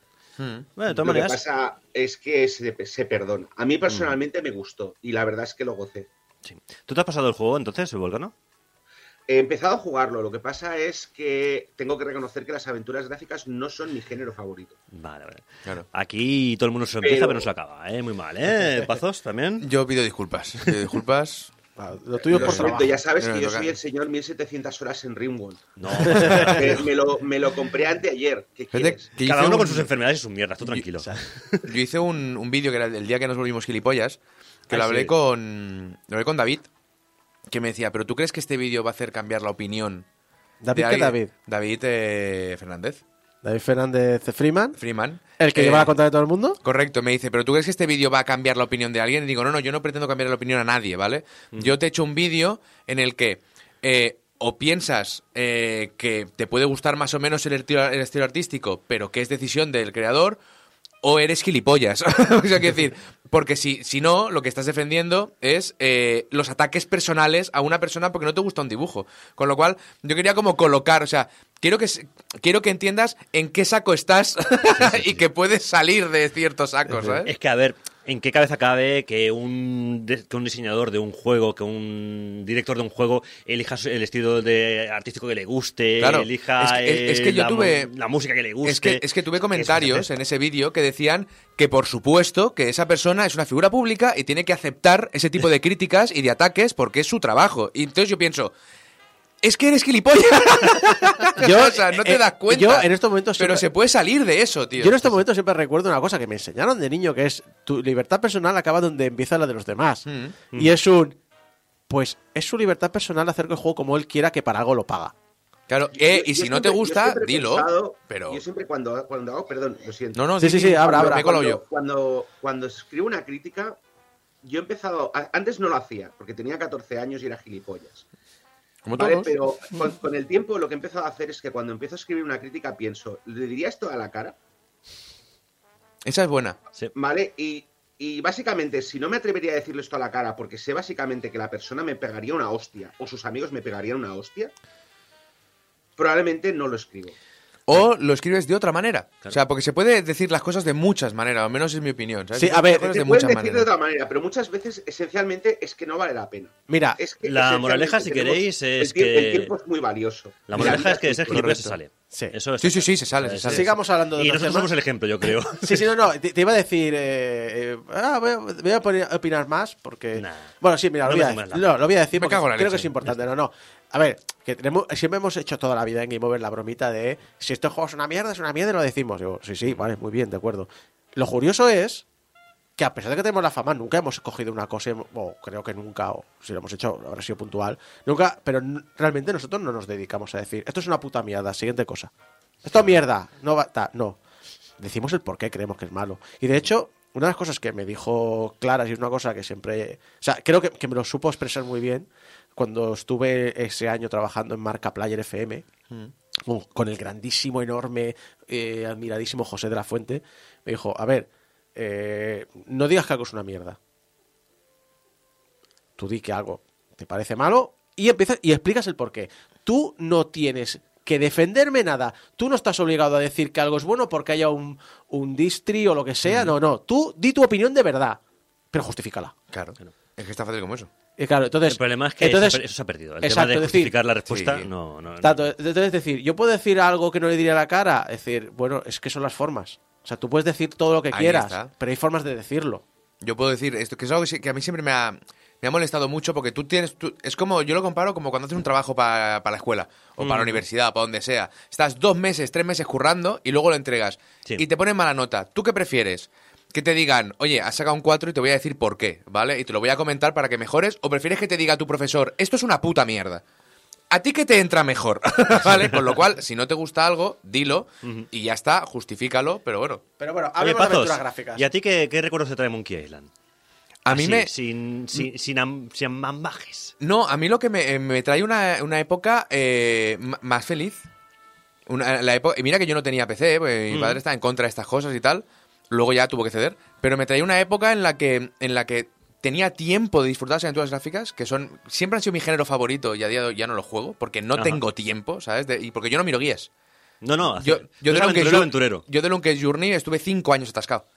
¿En Journey? De de Longest Journey. De Ah, el Longest Journey. Journey. Sí, sí, el Journey. fue, fue el viaje más largo, sí. Sí, sí, fue el viaje No, más largo. Es que The Longest Journey es un juego muy cabrón. Es muy cabrón. Es muy cabrón, para Entonces, quedarte atascado, ¿eh? Me recuerda a esa época y me vienen como sensaciones, ¿sabes? De cuando era más pequeñito, de, bueno, pues de, incluso, de- eso creo que lo hemos dicho antes, de meriendas, de, Sí. ¿sabes? Era una época en la que no tenía en la cabeza, no, o sea, mi cabeza no se inventaba la cantidad de problemas que se inventa ahora, ¿vale? Entonces Era más estaba- feliz, pero los juegos, los juegos eran más cabrones, por lo que estamos, Sí. por lo estamos diciendo, porque son juegos que duran. O sea, un juego de, de estos de Lucas, de Lucas que estamos comentando son dos o tres horas, pero te dura seis meses. Sí, sí, sí, tranquilamente. Directamente. Abraham,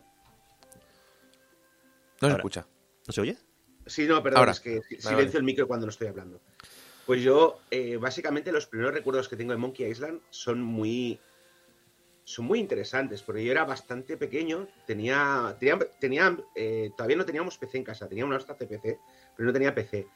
Y en el centro cívico que estaba al lado de mi casa, el Anex de Golferix, tenían una sala de PCs. Y tenían eh, el Monkey Island 2 instalado. Wow. Y, y básicamente recuerdo haber ido algunas horas sueltas a jugarlo. Lo que pasa es que, claro, el problema es que los sabes que habían ahí puestos Claro. Eran de la persona que había estado allí. Entonces, Mm. eh, recuerdo haber jugado escenas sueltas. Tengo recuerdos de haber jugado a la... eh, hay un momento de... Porque además es curioso, el Monkey Island 2 no lo he vuelto a jugar. He jugado al 1 y he jugado al 3. Pero el 2 no lo he vuelto a jugar. Entonces tengo es- es recuerdos sueltos de haber estado en, en trozos de un parque temático, en trozos que se pelea con el lechuk, eh, con no me acuerdo qué cosa, en un momento dado que se cae por una cueva, pero, pero claro, el problema es que no he jugado al juego más allá de esto. Luego más adelante sí que me jugué el 1 Ujú. eh, y sí que me lo, ju- me lo jugué entero y sí que me jugué el 3, que es mi favorito.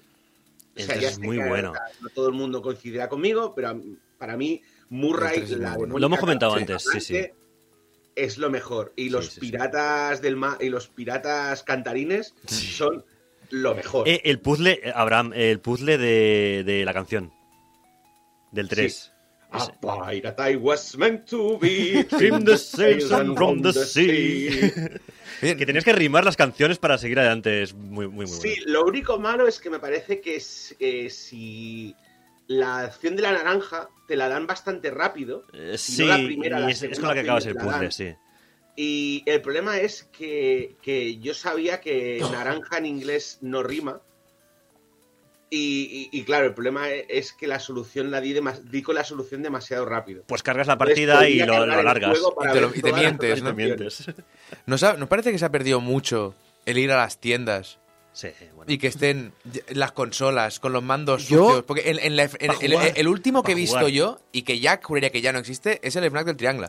Que aún tenía alguna, pero, tío, Mm. cuando me enseñan los PCs, Sí. ponme un Doom ahí, ponme algo chachi. Yo de aventura-. Corte Inglés, Mi- eh, Claro, yo es que es un recuerdo que a veces comento. corte inglés, ¿sabes? que eh, tenía PCs para jugar. Tenía, claro. tenía los primeros portátiles que tenían esas pantallas de LCD que o mirabas muy de Sí, frente sí, sí. o solo veías ahí Era- como. Y que aunque. era Batman, ¿sabes? Exacto. Y, y aunque, aunque vieras de frente, hacía ghosting la pantalla. Sí, sí, y sí, recuerdo el Indiana Jones and the Last Crusade. Oh, no Y la es- última no cruzada, aventura gráfica. Sí, sí, sí, claro. De Lucas también. Sí, sí. Eso eh, se ha perdido mucho y era muy era bonito. tío. Ahora llegas ahí y te, y te dicen monitores. Y están los Sí. monitores ahí apagados. O, o- o con un fondo de mierda. No, el, típico, el típico vídeo este que te Sí, pone. ¿sabes? Ponme un Doom Eternal. Ya no te digo que me pongas el Doom, el Doom de los 90, pero ponme algo. Porque no, ¿sabes? si el Doom de los 90 cae en, está, en- está en todas partes, lo puedes poner ya. en- Claro, por eso. Bueno, va la familia del corte inglés y tienes el Doom Eternal puesto, hombre. Tampoco. Joder, a mí. bueno, perdona, perdona, antes iba yo al corte inglés y estaba el Doom. Ujú. Que a nivel de violencia tienen la misma. Solo digo- que ahora se ve mejor. No, ¿sabes, no, ¿sabes por qué no? ¿Sabes por qué no? Porque te, te acercas al Carrefour que tiene los PDAs y los tablets abiertos y empiezas a poner goatse.cx. Oh. Por eso no lo hacen Abraham. Abraham. Abraham. Por, por cierto, al, al respecto del The Last Crusade, eh, también lo tuvieron en la zona, también lo tuvimos en el Golferix y me acuerdo que, Hostia, como Golferix. digo, era muy joven y no tenía ni idea de lo que estaba haciendo. Eh, entonces, una de las cosas que recuerdo es que estábamos, o sea, eh, Cargol sabe y están en la biblioteca y claro, hay los números del 1 al 12 y digo, ah, claramente tenemos, tenemos que hacer el agujero en el 10. No. ¿Sabes? No. Porque claro, en la película la X marca el lugar. El lugar, claro. Claro. Pero no, claro, en el juego obviamente es un puzzle. Tienes que seguir las notas, hay unas pistas Sí. y es un número aleatorio entre el 1 y el 12. Pero claro, yo no lo sabía, así que estuve como un buen rato abriendo y tratando de abrir el 10 y que no podía y que me pillaban los nazis. Que hablando de soluciones, este juego también Mm. era de.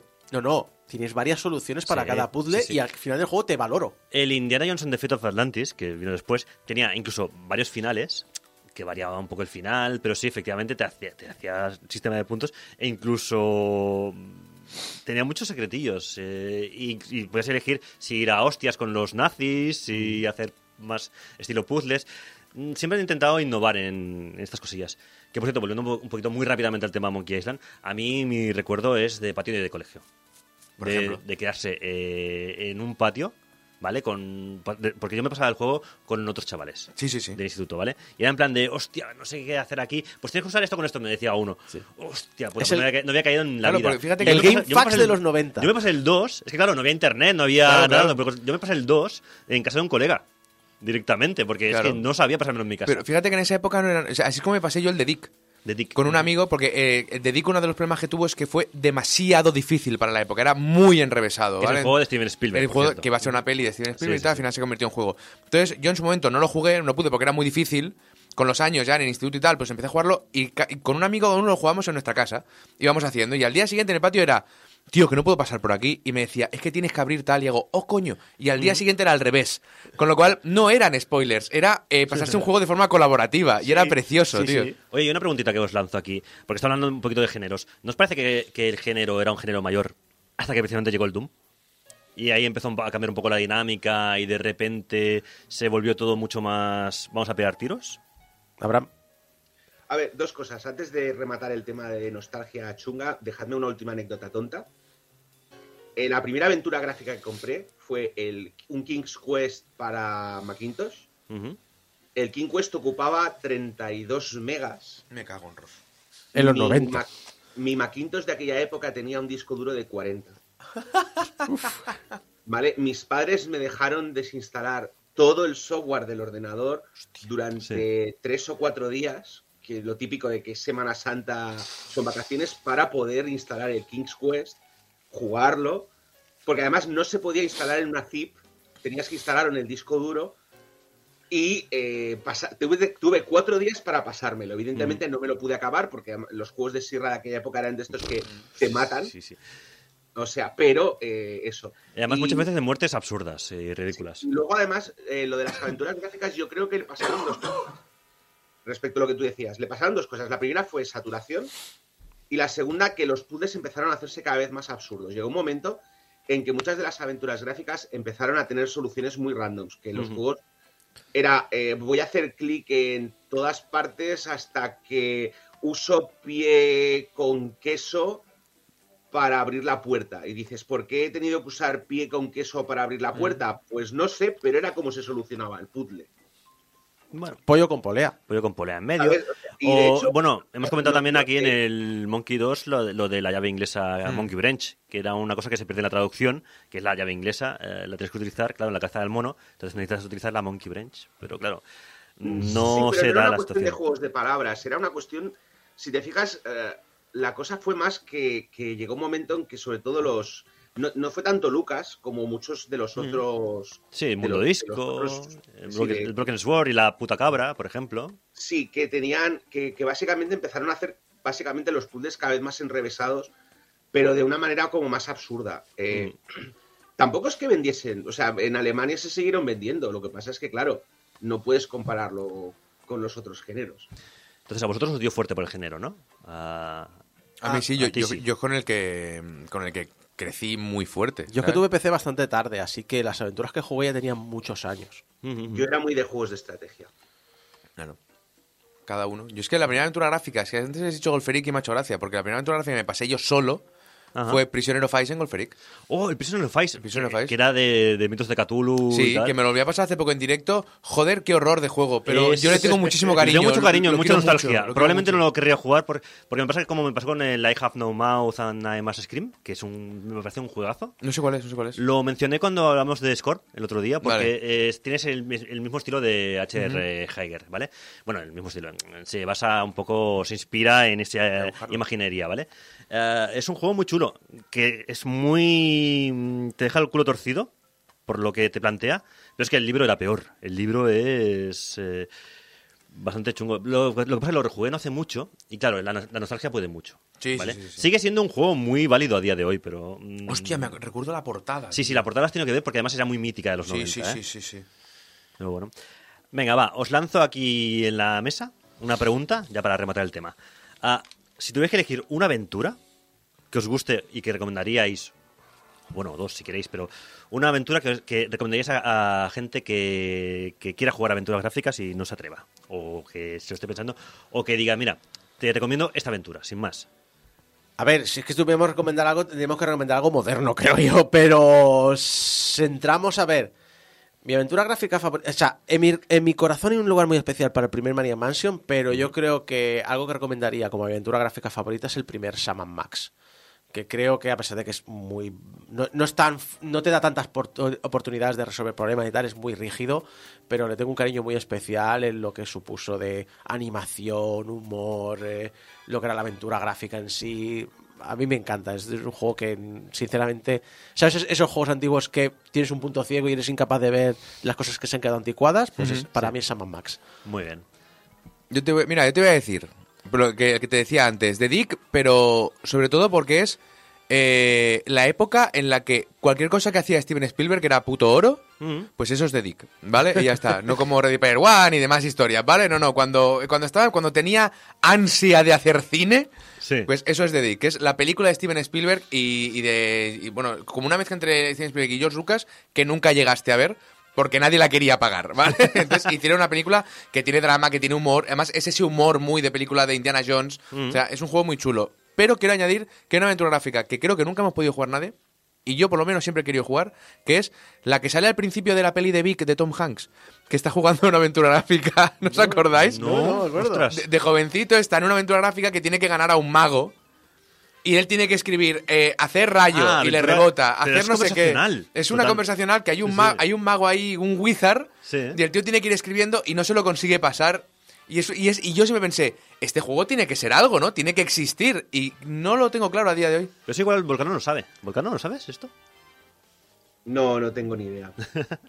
es, es un juego, pero lo puedo mirar mientras Bueno. acabáis de... Bueno, No, no, recomiéndanos tu aventura Sí. gráfica y el porqué. La gente que lo busque, que para eso está internet. Pues a ver, yo tengo dos recomendaciones. Ya sé que hemos dicho una, pero a ver, hay una. A ver, por un lado, hemos, como has dicho, como has dicho que quizá deberíamos recomendar algo moderno. Me gustaría, me gustaría recordar que la anterior temporada estuve jugando a The Captain, Mm. que es una aventura Sí. gráfica de corte añejo, pero que a mí me gustó mucho. Está muy y yo bien no de soy mucho de aventuras gráficas, con lo cual es, es difícil que a mí me guste una cosa que no es muy de mi género. Entonces, mira, por un lado está esa. Para, espera, espera, lado- para que quede claro, porque lo hemos dicho así un poco. The Captain. que es un juego, además tenéis en, en el. Game Over tenéis el análisis, Claro, análisis de Vulcano. y si veis el tráiler también está muy bien.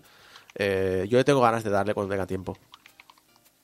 Por otro lado, eh, mi corazón siempre estará con el Monkey Island original.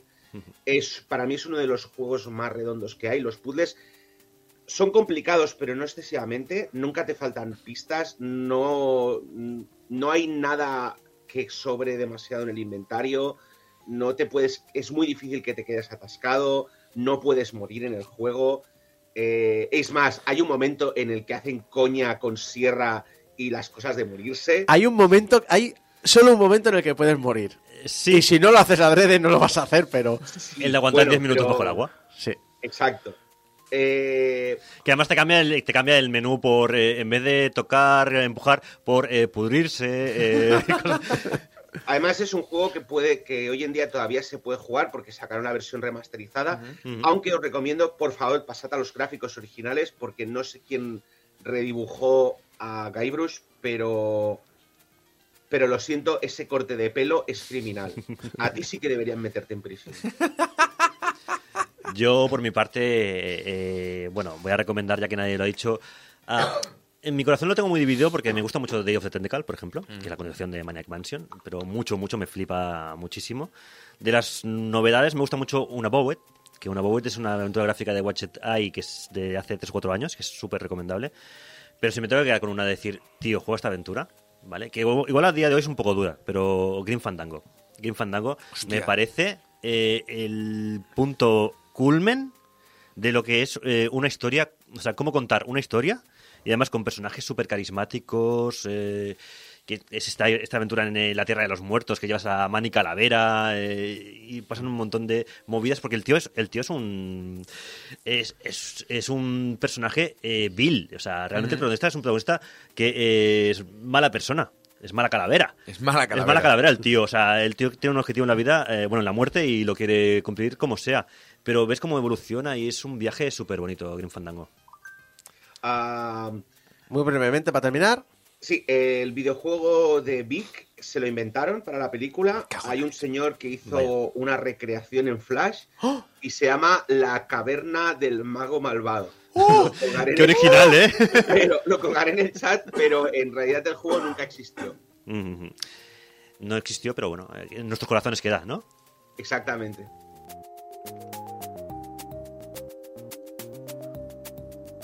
Fenómeno 32X ya ha invadido la calle. No se habla de otra cosa.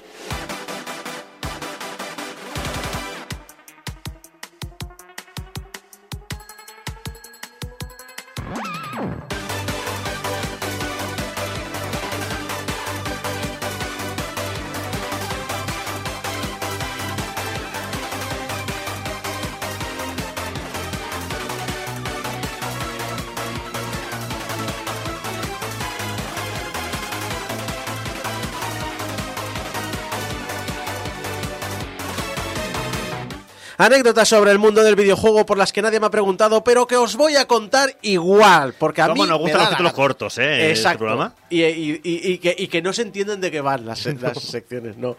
Eh, ya que estamos con el Mundial de la Infamia, eh, vamos a comenzar con esto. Con fútbol. Eh, porque seguro que conocéis a mucha gente que sale antes del curro o incluso se pide a días de fiesta para ver un partido. Es más, puede que alguno de vosotros seáis de esas personas. Es más, ya hay empresas que cuentan que su masa laboral va a salir antes si hay un partido importante. Pero hay una empresa que se ha llevado la palmita. Yo te aconsejo, Pazo, si quieres reaccionarme en vivo, no te las leas por Vale, bien. adelantado. Bien. Recordáis la E3, ¿no? Sí. Esa feria en la que la gente se daba de hostias por ser relevante en ella. Que vuelve, ¿eh? Joff, vuelve. ¿Eh? Vuelve. Yo. Vuelve. a Vuelve, casa. vuelve el verdadero evento de videojuegos, ¿eh? Jódete, ¿Eh, yo? yo. En, en el que no ponen su propio hashtag en, ¿Eh? en presentaciones de otros. ¿Eh? En el que no me meten a The Rock cuatro minutos hablándome de bebida isotónica.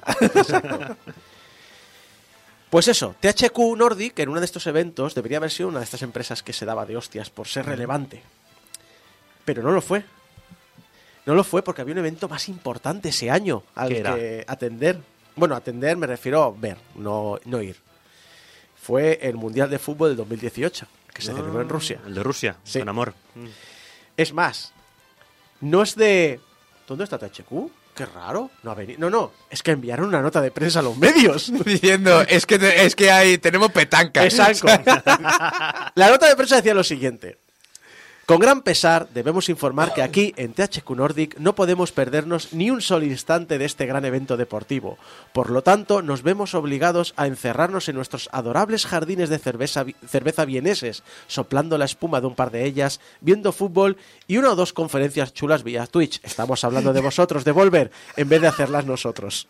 Hostia, qué maravilla, tío. Hemos de admitir que echaremos de menos nuestra pinta de cerveza a las 9 de la mañana en el pub Geol King's Head en Santa Mónica, donde todos los partidos se ven en vivo, pero como la Copa del Mundo tiene lugar en Rusia, significaría que serían las 7 de la mañana, y eso es demasiado pronto incluso para los austríacos, y no hablemos de los suecos.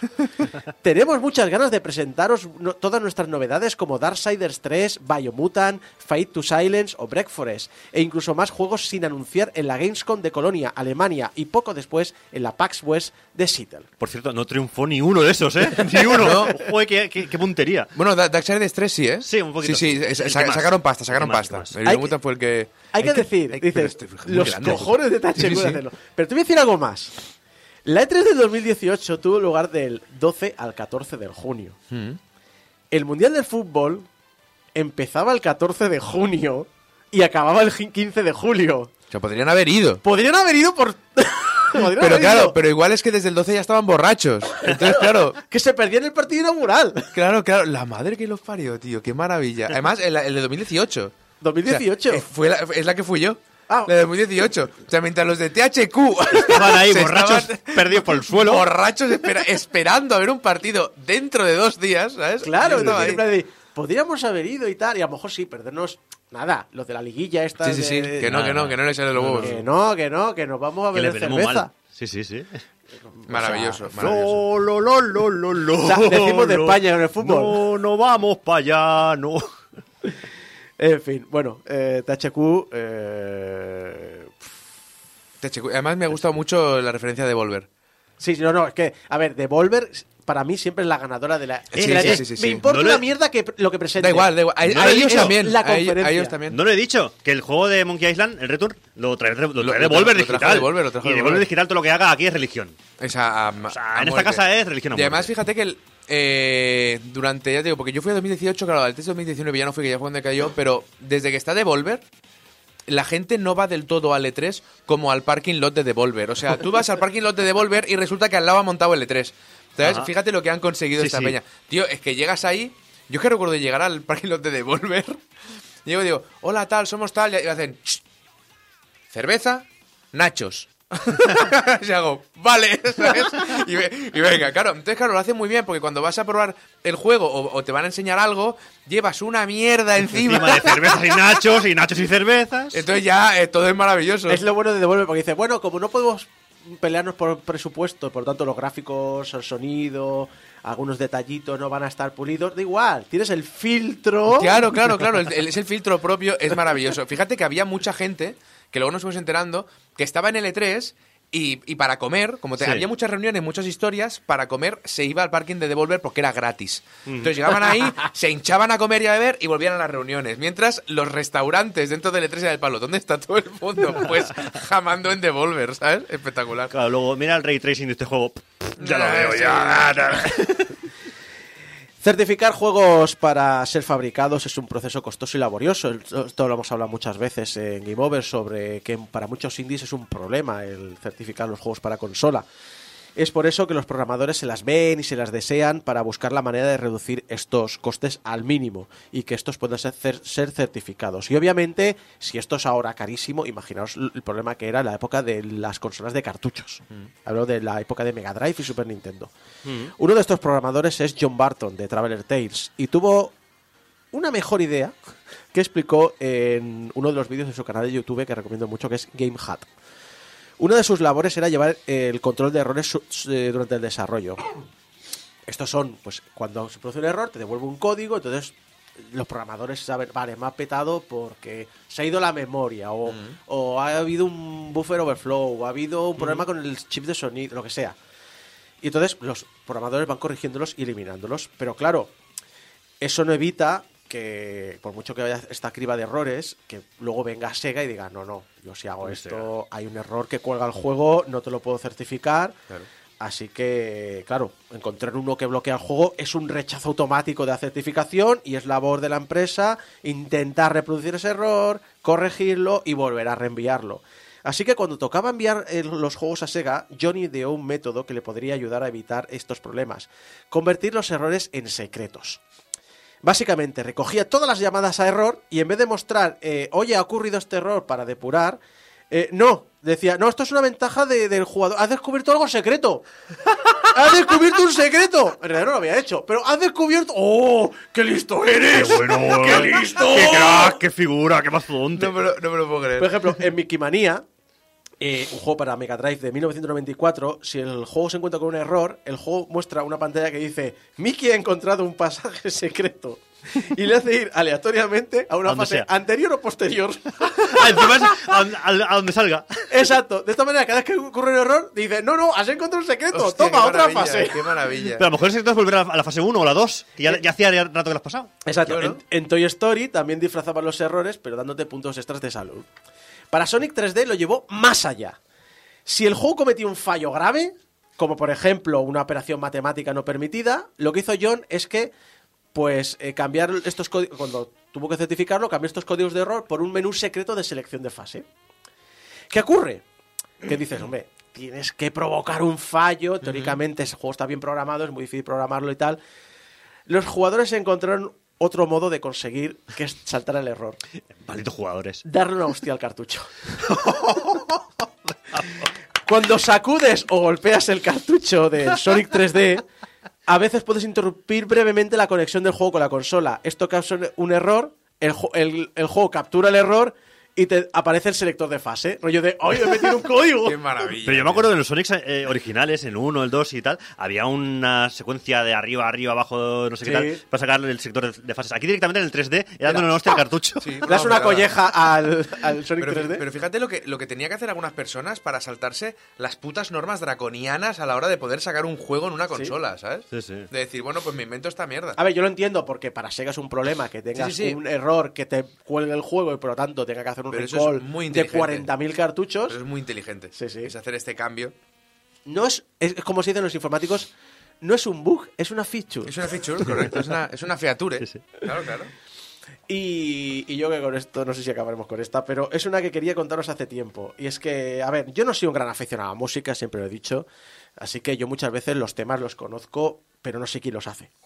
O sea, yo me enteré hace cinco años eh, quiénes eran eh, Twisted Sister, a pesar de que hay dos de sus temas que son Coño, de mis los favoritos. de huevo- huevos con aceite. Sí, sí. de- Huevos de con vida. Hijo de- aceite. Pero no hijo sabía de quién mi lo vida. hacía. Hijo de mi vida. No, no, es que lo mejor es que La lo cultura descubrí musical. por el videoclip, que son que son gloria los videoclips. Sí, de sí, Sí, Twisted sí, Sister. claro. maravilloso. Son totalmente eh, años 80, pelos ahí al viento y. Claro.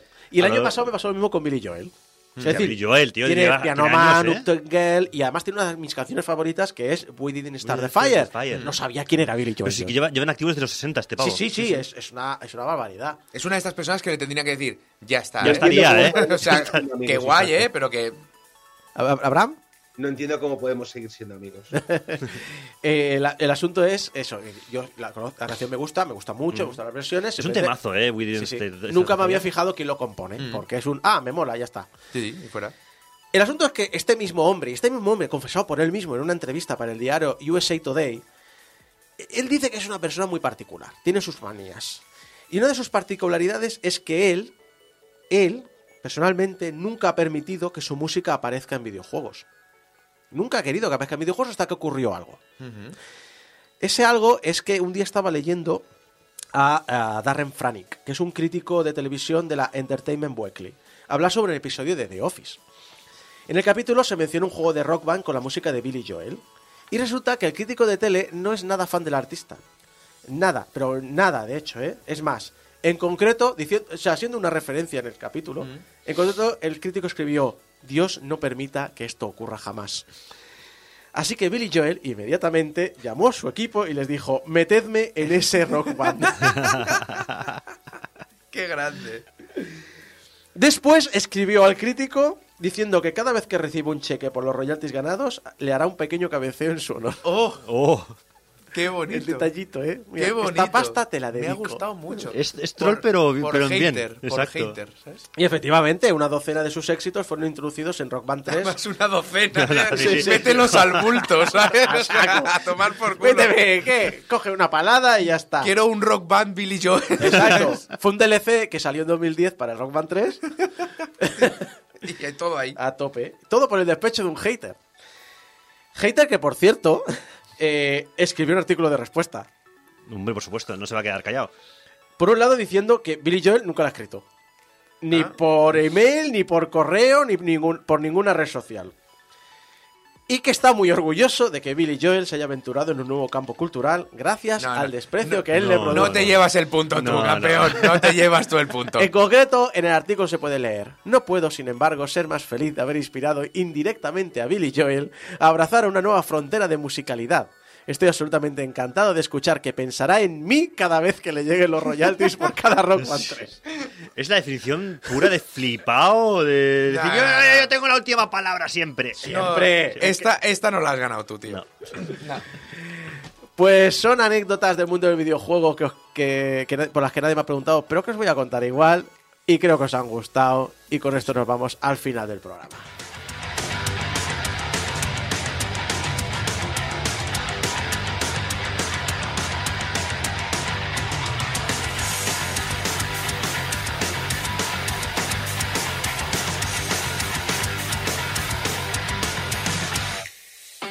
Y muchas gracias a todos eh, los que me habéis acompañado durante estas dos horas en el programa 761 de Game Over. Muchas gracias a Geco, muchas gracias a Pazos. ¡Eh, bravo! Y mucha- bueno, y servidor de ustedes, Isaac Viana, que ha, ha conducido este programa. Abraham Limpo también, que se ha conectado a segunda Bravo, hora bravo. al, al programa, porque hay que hablar de aventuras gráficas, a pesar de que no sea tu género favorito. Eh, pero tenías anécdotas interesantes y comentarios. eh, y. eh, A Pazos. Hay que saludar a Pazos. bueno, Pazos, estás Pazos, aquí. sí, ¿Qué claro. tal, Pazos? ¿Cómo te ha gustado volver a.? Bien, estoy bien. Vamos a comer, ¿no? Sí, al Eh, gallego ya. a ver, Pazos ha venido para el gallego. Ya, Sí, sí, sí. ya está. Es que no que- puedo estar mucho rato y entonces voy a tener que comer deprisa. No, vaya por Dios. Recordad que nos podéis ayudar a mantener el hosting en activo con todos los MP3 colgados en internet en portalgameover.com barra donaciones. Si vais a portalgameover.com barra donaciones, todo el dinero que vaya allí va directo a nuestro proveedor, no pasa por nuestras manos. Está tranquilo, no es para eh, ir al gallego ahora, ¿no? Es, es para que cuando nos llegue la factura anual No, no, es- eso nos lo paga todo y saco de su bolsillo. Exacto. Exacto. Y que en las redes sociales estamos en Portal Game Over. Nosotros eh, agradecemos a Isaac un montón porque exacto. nos, gracias a él comemos de gallego gratis ahora. Bueno, tampoco ha dicho nunca que él pagara, pero como nos vamos ante Gel, Sí, ciertamente. Eh, Portal Game Over, eh, como Portal Game Over nos encontráis en todas las redes sociales. Bueno, a lo mejor en Twitter de aquí a medio año no, porque eh, Europa le habrá prohibido actuar aquí, o Elon se habrá que- eh, quemado la oficina por dentro, vete a saber. Y que nos podéis escuchar en la radio en directo, pero también en descarga directa, iTunes, programas de podcast, iBox, YouTube y Spotify, que nos podéis enviar mensajitos de amor a público arroba portalgameover.com y vuestros mensajes de odio, ah, yo también quiero cobrar royalties como Billy Joel, arroba portalgameover.com. Y recordad, dadnos, danos cinco estrellas en Spotify, abrir la aplicación de móvil, nos hemos enterado Hombre. que solo se puede votar en la aplicación de móvil. Eh, vais, buscáis Game Over, vais arriba del todo y nos dais cinco estrellitas. Esta semana hemos obtenido seis votos. ¡Toma! ¡Sí, votazo! ¡Bravo! Seis yo, yo aún no he votado, ¿eh? Por votado. cierto. ¿Eh? Yo aún no he votado. me parece que Julio tampoco. fíjate que yo, te- yo subo cuatro cosas a Spotify eh, por una aplicación, por Anchor, que Sí. es eh, una de esta- un tercero de estos que tienes que, y no tengo ni la app de Spotify. No, no, si yo, el, eh, yo es porque tengo el feed puesto y ya está.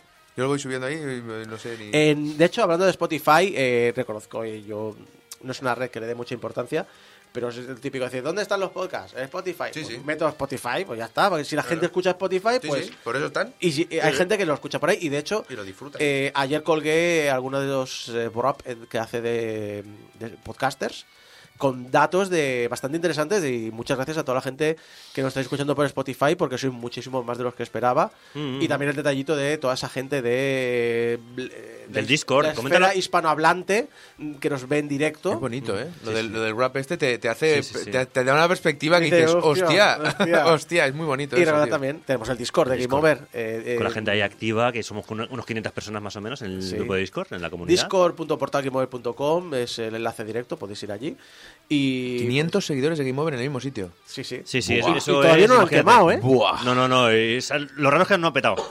Bueno, el otro día vino uno diciendo que había pagado por un rango y no le, no se le actuaba y nosotros, eh, si nosotros no vendemos rangos, Pero, ¿tendríamos que estar cobrando rangos? ¿cómo va? y, y demás. Eh, muchas gracias a todos por acompañarnos. Nos vemos la semana que viene en el programa 762 de Game Over. Hasta entonces. Adiós. Adiós.